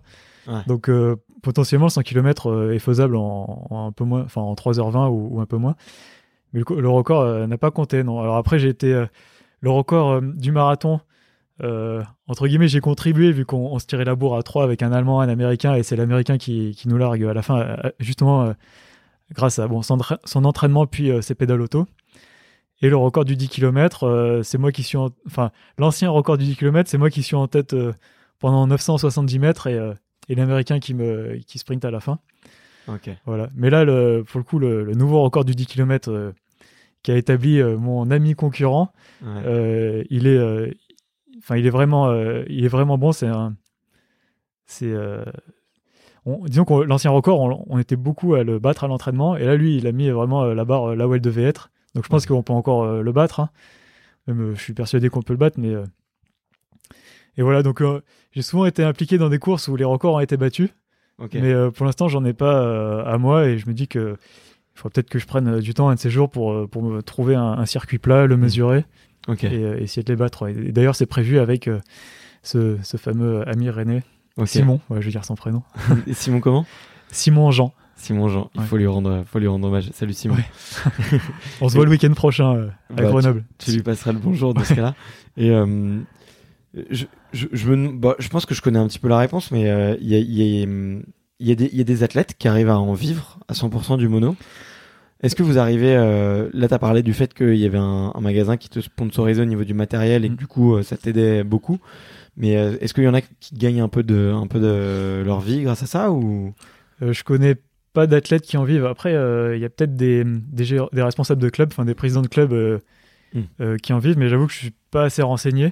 Euh, J'avais entendu qu'il y avait un, un, un monocycliste qui était, euh, qui faisait des vidéos pour euh, pour Nike, pour des grandes marques comme ça. Et j'ai cru entendre qu'il en vivait, mais je sais pas si s'il a pu faire ça pendant euh, pendant longtemps. Ouais. Euh, Enfin, globalement, non, il y a personne qui, qui peut en vivre. Ouais. Enfin, qui en vit tu- pour l'instant. tu, tu gagnes quoi quand t'es champion du monde On te file euh, une peluche Enfin, Ouais, ça serait bien une peluche. Euh, non, on gagne une belle médaille ou une coupe. ouais. Et puis, euh, enfin, on est super fiers, quoi. Mais il n'y a pas de, de récompense financière. En 2006, euh, pour, pour faire de la pub pour les monocycles à vitesse, on gagnait un monocycle à vitesse. Donc, c'est quand même bien, hein, puisque c'est un monocycle à 1500 euros. Ouais. Mais non, depuis, il n'y a pas de récompense financière. non. Ok, d'accord. ouais. Mais ouais, et, et autour de ça, il y, a des- il y a des marques qui essayent de s'en en- s'en emparer ou de, de, je sais pas, d'aider un peu les athlètes ou, ou c'est euh, vraiment vous euh, qui reprenez euh, la- ce que vous voyez sur le vélo, tu vois, je sais pas, ça peut être. ne, bah, ne serait-ce que le- l'équipement des habits, euh, tu vois. Y a, je pense qu'il n'y a pas de marque qui, qui va jusqu'à vraiment s'intéresser au monocycle. Après, il y a, nous, on, enfin, tout ce qui existe, euh, on, on prend, euh, on utilise comme matériel euh, ce qui peut être, ce qui peut être amené au monocycle, on l'utilise, mais non, il n'y a pas de. Pour l'instant, le, le monocycle, c'est vraiment un écosystème beaucoup trop petit pour, Ouais. euh, pour voir des, des actions à, à cette échelle-là, qui grandit quand même pas mal parce que pour une personne extérieure, je pense que le monocycle, c'est toujours enfin quelque chose qui est enfin qui est, qui est qui est tout petit quoi un monde petit qui est peut-être pas très euh, pas très évolutif euh, mais pour être dedans depuis euh, plus de 15 ans maintenant euh, moi je peux bien me rendre compte et puis tous les autres monocyclistes le voient euh, tout évolue le- les fédés euh, le matériel le niveau Ouais, ouais. mais on est toujours euh, vraiment encore euh, voilà trop petit pour euh, pour avoir Ouais. plus d'importance euh. Il y, a- il y a une chance selon toi pour que euh, le, le monocycle soit, euh, je sais pas, un- devienne un sport national ou devienne un, un, un sport beaucoup plus, euh, beaucoup plus médiatique Euh, bonne question. euh, avec tous les nouveaux sports qui, qui naissent, il n'y a pas beaucoup de place, mais Ouais. je, bah, je sais pas, franchement. En fait, il y, a il y a une question que je me pose des fois, c'est parce que là, donc, on a, on a le, le monocycle qui est très attaché à la vision du cirque, et je Ouais. me dis là, avec les, les nouvelles mobilités en ville, toutes les, enfin, toutes les, en fait, il y a pas mal de moyens qui apparaissent, Ouais. et, euh, et le monocycle en soi, euh, bon, c'est, faut le prendre en main, mais moi, je le trouve vraiment euh, hyper adapté à, à la ville. Et je me pose la question si on n'avait pas cette, euh, cette image du cirque, comment serait perçu le, le monocycle aujourd'hui? Est-ce que ça serait, est-ce que ce serait vu comme une solution idéale ou est-ce que ça resterait toujours quelque chose comme vraiment trop, enfin trop casse-gueule quoi? Donc Est-ce que c'est si casse-gueule que ça une fois que tu le maîtrises? Ah non, une fois qu'on le maîtrise, euh, c'est, euh, on est posé quoi, on est, on est dans son canapé, enfin comme sur un vélo quoi. On, on Ouais. a pas de raison de, pas de raison de tomber. Bon après, euh, quand on roule de nuit ou en cross sur des trous, ça pardonne moins que le vélo parce que si on, si on se prend une racine ou, ou un trou, Ouais. le monocycle tombe. Bon, généralement, on se retrouve sur nos pieds. hein. Il y a ça qui est bien avec le monocycle et, et ça, on le comprend dès qu'on s'entraîne. Euh, dès qu'on perd l'équilibre, on a juste le réflexe en fait de poser le pied par terre ou de retomber sur nos pieds. Ouais. Et du coup, euh, on, se fait pas mal quoi. violente, ouais. Alors qu'en vélo, euh, c'est pas pareil. Ouais, en vélo, euh, quand on tombe, le- il peut un peu plus nous emmener euh, là où il veut, des fois où on veut pas forcément aller. Ouais. Puis tu peux passer au-dessus. euh, Ouais. Mm. ok. Ok, ok. Trop cool. Euh, bah écoute, on- franchement, on aura balayé euh, à- de fond en comble un peu le, le, le sujet, donc On pourra en parler cool. pendant des heures. Et euh, le, bah tu le sais pour les pour la fin de- des interviews, j'ai quelques petites questions euh, un peu fun. Oui. Bon, t'as déjà répondu à, à la question de d'une bonne journée pour toi. Ah, tu l'avais prévu bah ouais ouais, euh, Ah, bah je, voilà. les pose, je les pose souvent. mais euh, mais ça te dit de de- d'en faire quelques-unes parmi les autres? Ah oui, bah avec plaisir. Vas-y. Est-ce que est-ce que t'as un, une idole sportive? Alors, je regarde pas beaucoup le, le sport à la télé, et je et, ni dans les magazines ou ni sur Internet, mais il y en a un qui me plaît beaucoup. Bon, c'est pas parce que c'est mon homonyme, mais c'est Martin Fourcade, qui, euh, enfin, je, ouais, je l'apprécie. Je sais qu'il c'est un énorme bosseur à l'entraînement et il, il se fait des, des, des- des- vraiment des entraînements de malade et puis ça paye, puis que, vu que au sein d'un même Jeux Olympiques, il ressort toujours avec euh, deux ou trois médailles. Ouais. Donc euh, voilà, bon, après j'en ai triste de le voir euh, Oui, de le voir arrêter. de le voir arrêter. Ouais. ouais. Ouais. Puis après, bon, il y a. J'aime bien aussi François Gabard, euh, que j'ai connu parce que euh, il a fait le- la même école que moi, le même département que moi. Donc, euh, quand il a gagné le Vendée Globe, il est revenu dans l'amphi, on l'a acclamé. Et puis, euh, il y avait une- vraiment une grosse publicité qui a, fait, qui a été faite euh, à l'école autour de lui. Puis, enfin, totalement mérité parce que il est, il est vraiment impressionnant. Ok. Donc, voilà, j'ai plein de, de sportifs comme ça que, que j'admire. Ouais. Et il y, a, y, a, y a des belles ambiances sur le que t'as vécu euh, via via des compétitions en monocycle? Ou même euh, Euh, entre oui. vous, entre entre athlètes? C'est Bah, quoi l'ambiance? L'ambiance, enfin, c'est, euh, on est, on est super potes. euh, enfin, on se connaît tous, on est vraiment, euh, on est vraiment super amis. Et dès qu'on est sur le mono, là, par contre, on, on se tire la bourre et c'est un peu chacun pour sa peau. euh, Ouais. et euh, mais du coup, enfin, c'est, enfin, c'est génial, quoi. On- Enfin, les, les monocyclistes, bon après, je vais dire ça parce que c'est mon sport. Peut-être que c'est pareil dans, dans tous les autres sports, mais je trouve qu'il y a vraiment un état d'esprit, et une, enfin, tout le monde est ouvert, curieux, euh, euh, jovial. Enfin, il y, a- il y a vraiment euh, une ambiance qui, est, qui est géniale. Et, et ça, c'est. vraiment, un- ouais, c'est vraiment un bon point. C'est vraiment un- une, une grosse famille qui se déplace dans, dans des coins du monde tous les deux ans. Trop cool. Voilà. C'est plutôt chouette. Voilà. Puis, euh, à titre d'exemple, on a une conversation euh, WhatsApp euh, euh, au sujet de la balade euh, du mardi soir qui a lieu tous les mardis à 20h30 euh, à la Fontaine des Innocents, bah, à quelques centaines de mètres de, là où on enregistre. Et il y a pas longtemps, avec le couvre-feu, il y a une monocycliste qui, qui dit sur la conversation, bah c'est pas grave, on, on a qu'à déplacer la balade à 6h30 du mat. Et donc là, elle s'est, fait charrier par tout le monde et jusqu'à ce que finalement ça se finisse en défi qui vient, qui vient pas. Et on reçoit euh, le, le mardi euh, à 7h une photo de 15 monocycles qui, euh, qui sont motivés à, à braver la, la nuit, le froid pour, voilà, pour, pour, faire, pour faire cette balade. Voilà, j'ai, un autre, une autre ambiance, je sais pas si tu veux que je te le dise, qui est plus sportive.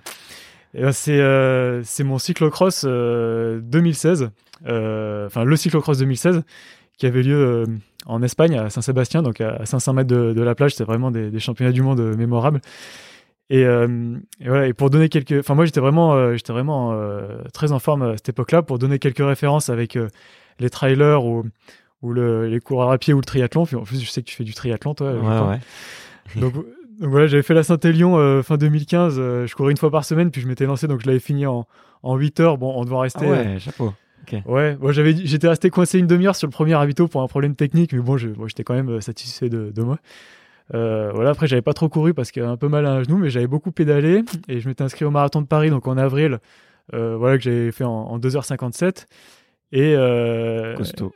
ouais, Ouais, c'est loin des meilleurs, mais moi j'étais assez satisfait de Attends, la, passer, la, passer sous la barre des La barre 3 heures, ouais. c'est, c'est quand même un, une belle, belle Ouais. perf. Donc, euh, franchement, euh, chapeau, ouais. C'était fini au mental, mais j'étais vraiment, vraiment satisfait. Ok.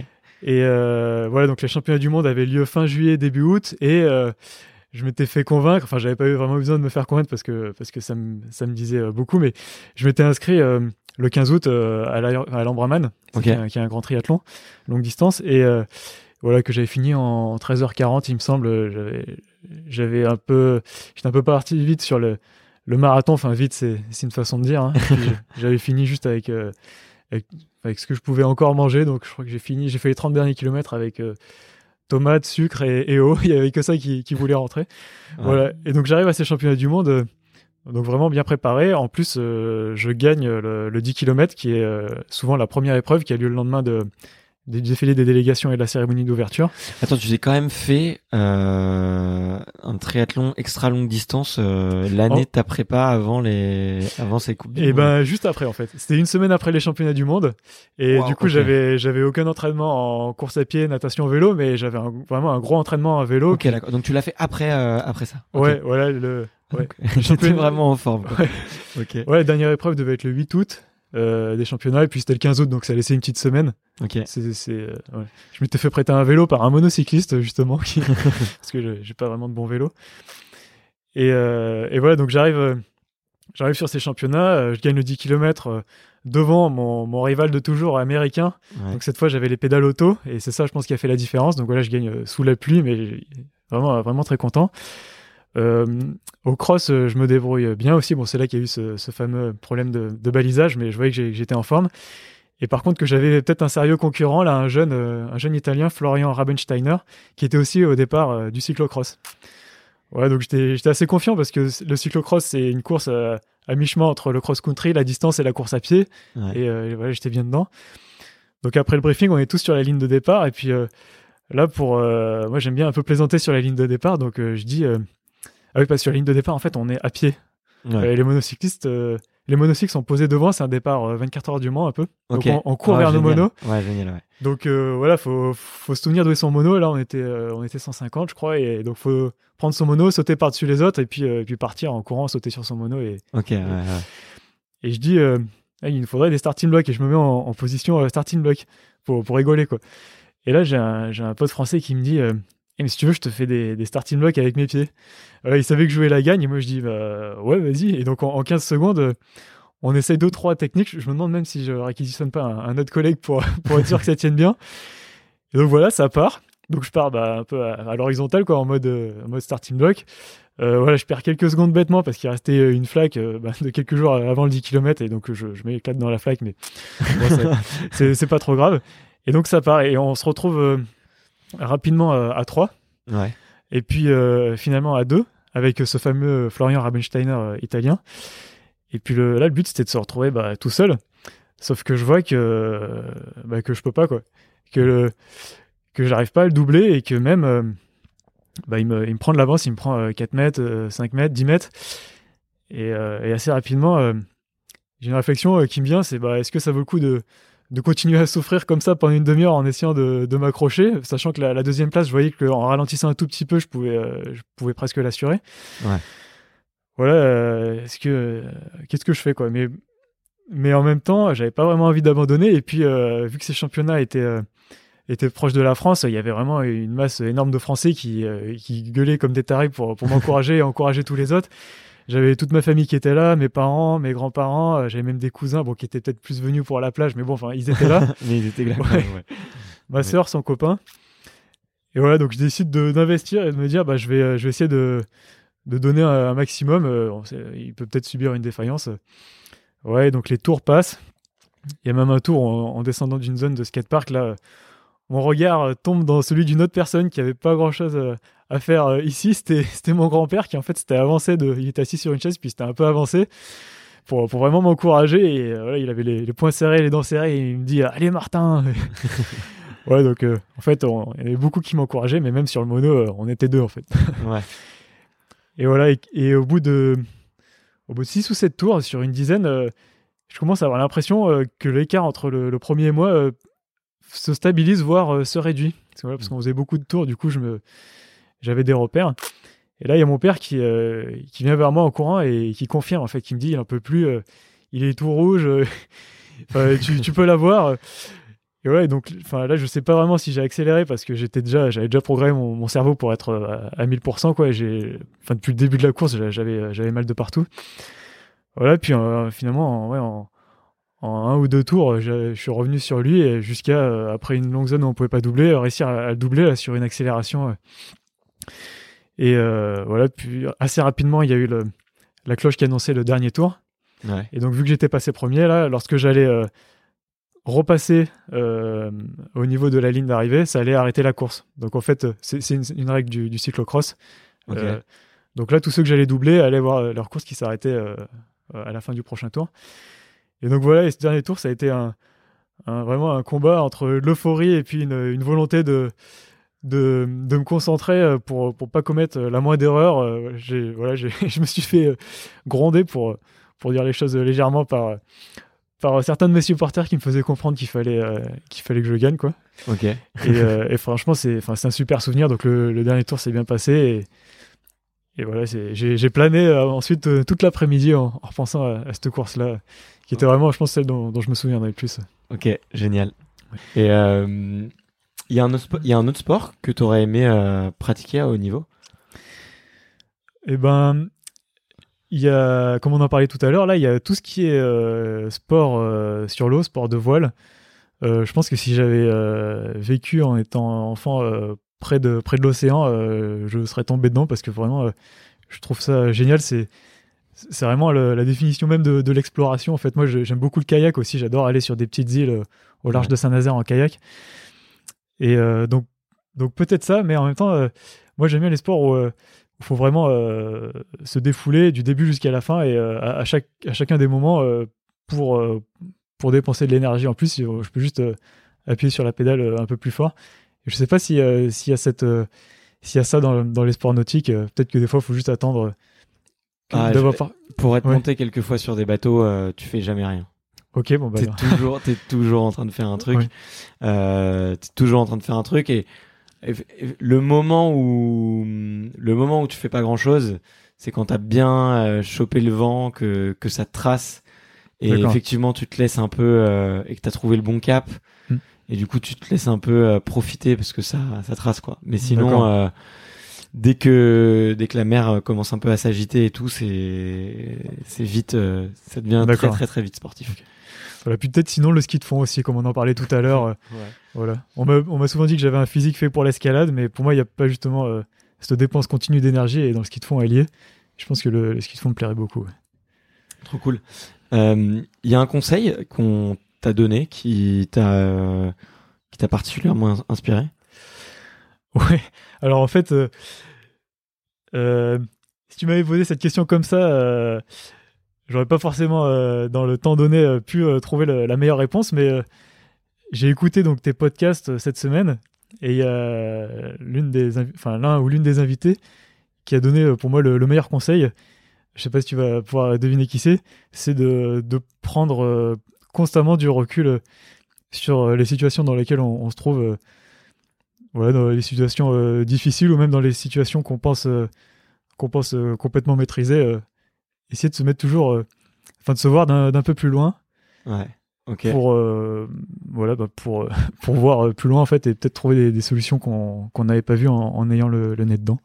Bah, j'aurais dit que c'est, j'aurais dit que c'était Clarisse Kremer. Exactement, ouais. Ok. C'était- C'était elle. ouais. Ça lui ressemble bien ce côté un peu euh, positive et, et prise de recul, euh, prise de Ouais. conscience et tout ça lui ressemble, Ouais, ça lui ressemble bien. Et euh, pourquoi pourquoi il, pourquoi il t'a marqué ce, ce, ce conseil? Bah, je- tu, tu, tu te sens tout, trop impliqué dans certains trucs? Non, en fait, euh, récemment, bon, ça sort complètement du, du cadre de- du sport, mais euh, là, je me suis aussi lancé euh, dans l'investissement immobilier et là, j'ai eu, j'ai eu pas mal de, Ouais. de, euh, de situations délicates.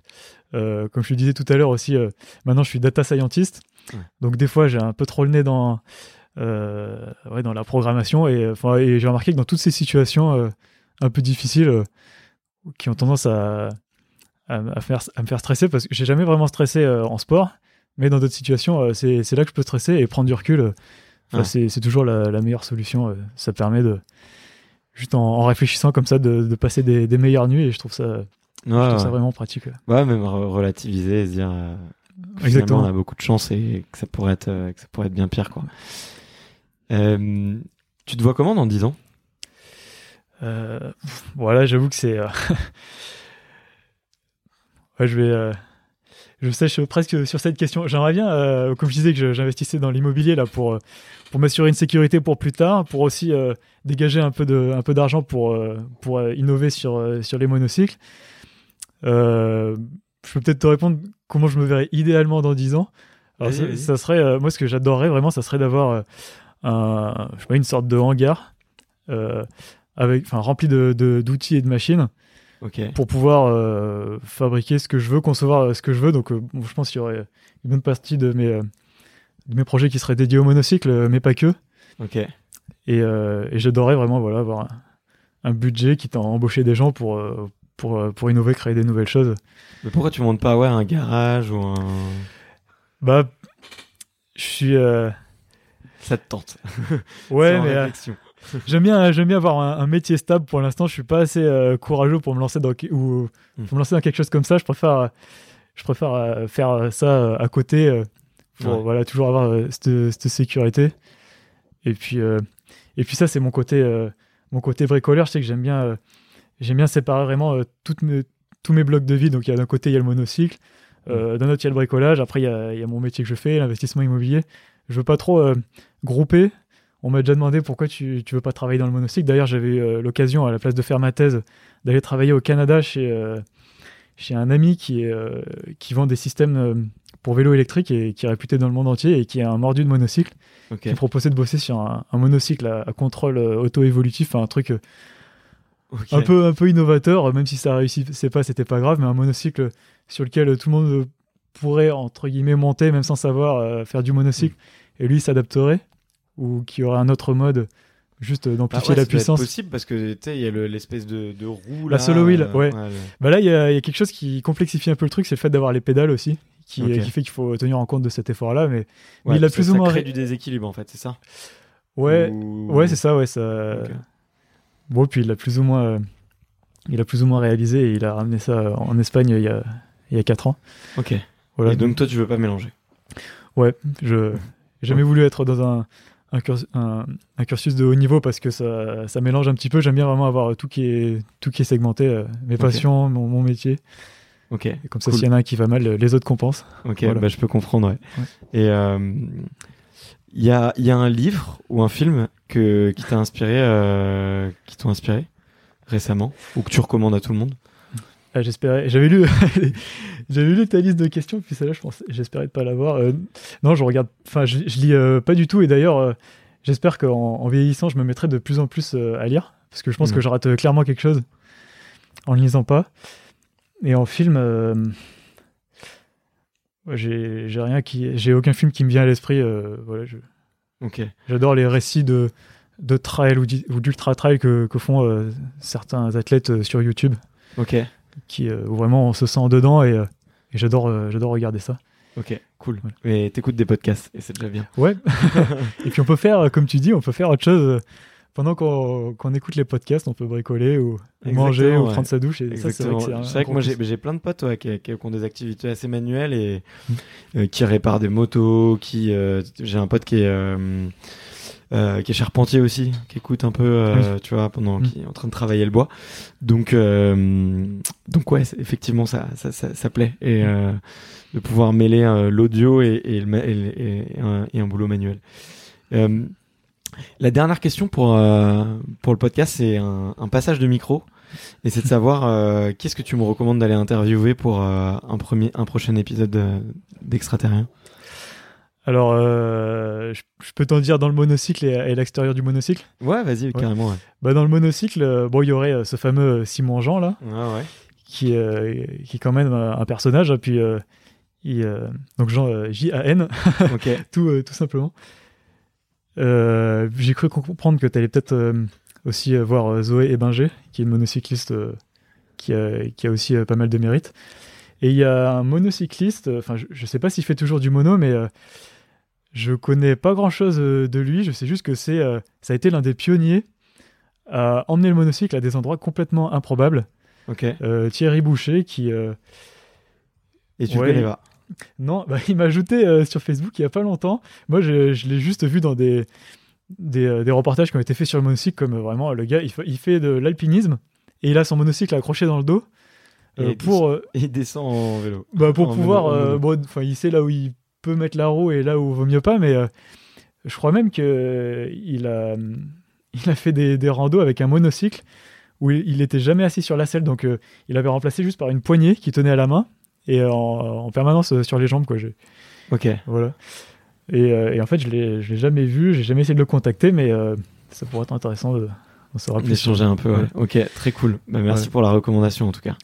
Puis dans, euh, dans le monde des, des sportifs hors monocycle, ouais, c'est plutôt des, des- des champions assez connus. Bon, il y a, y a François Gabard euh, dont j'ai parlé, euh, euh, ou je sais plus si j'en ai parlé pendant, Pendant le podcast parlé, euh, parlé, ou si on en parlait juste avant.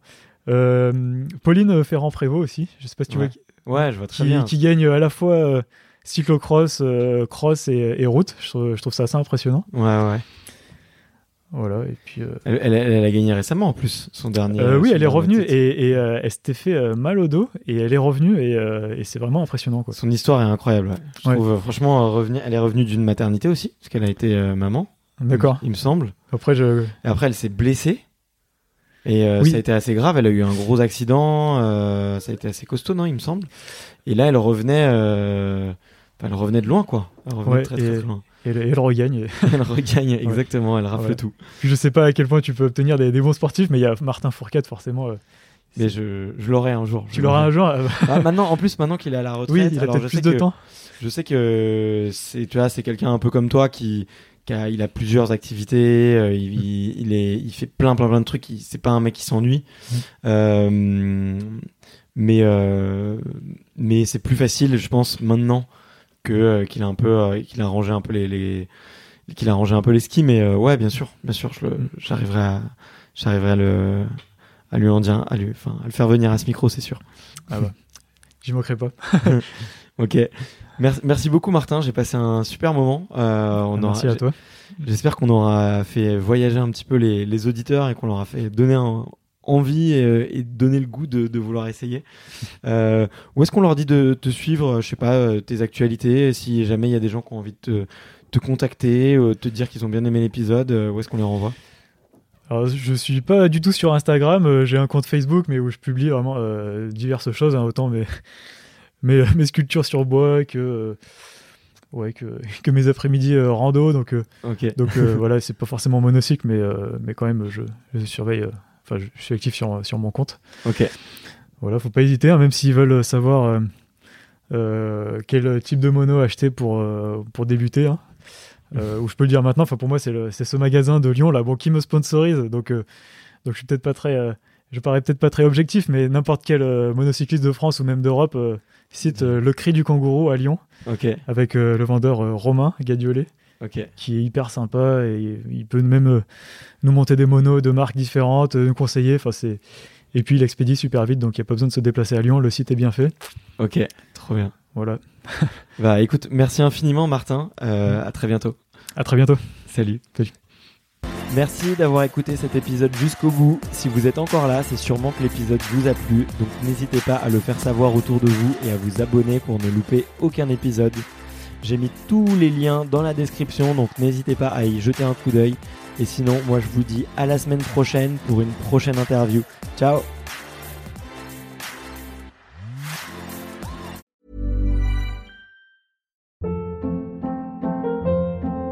Hold up. What was that? Boring. No flavor. That was as bad as those leftovers you ate all week. Kiki Palmer here, and it's time to say hello to something fresh and guilt-free. Hello Fresh. Jazz up dinner with pecan-crusted chicken or garlic butter shrimp scampi. Now that's music to my mouth. Hello Fresh. Let's get this dinner party started. Discover all the delicious possibilities at hellofresh.com.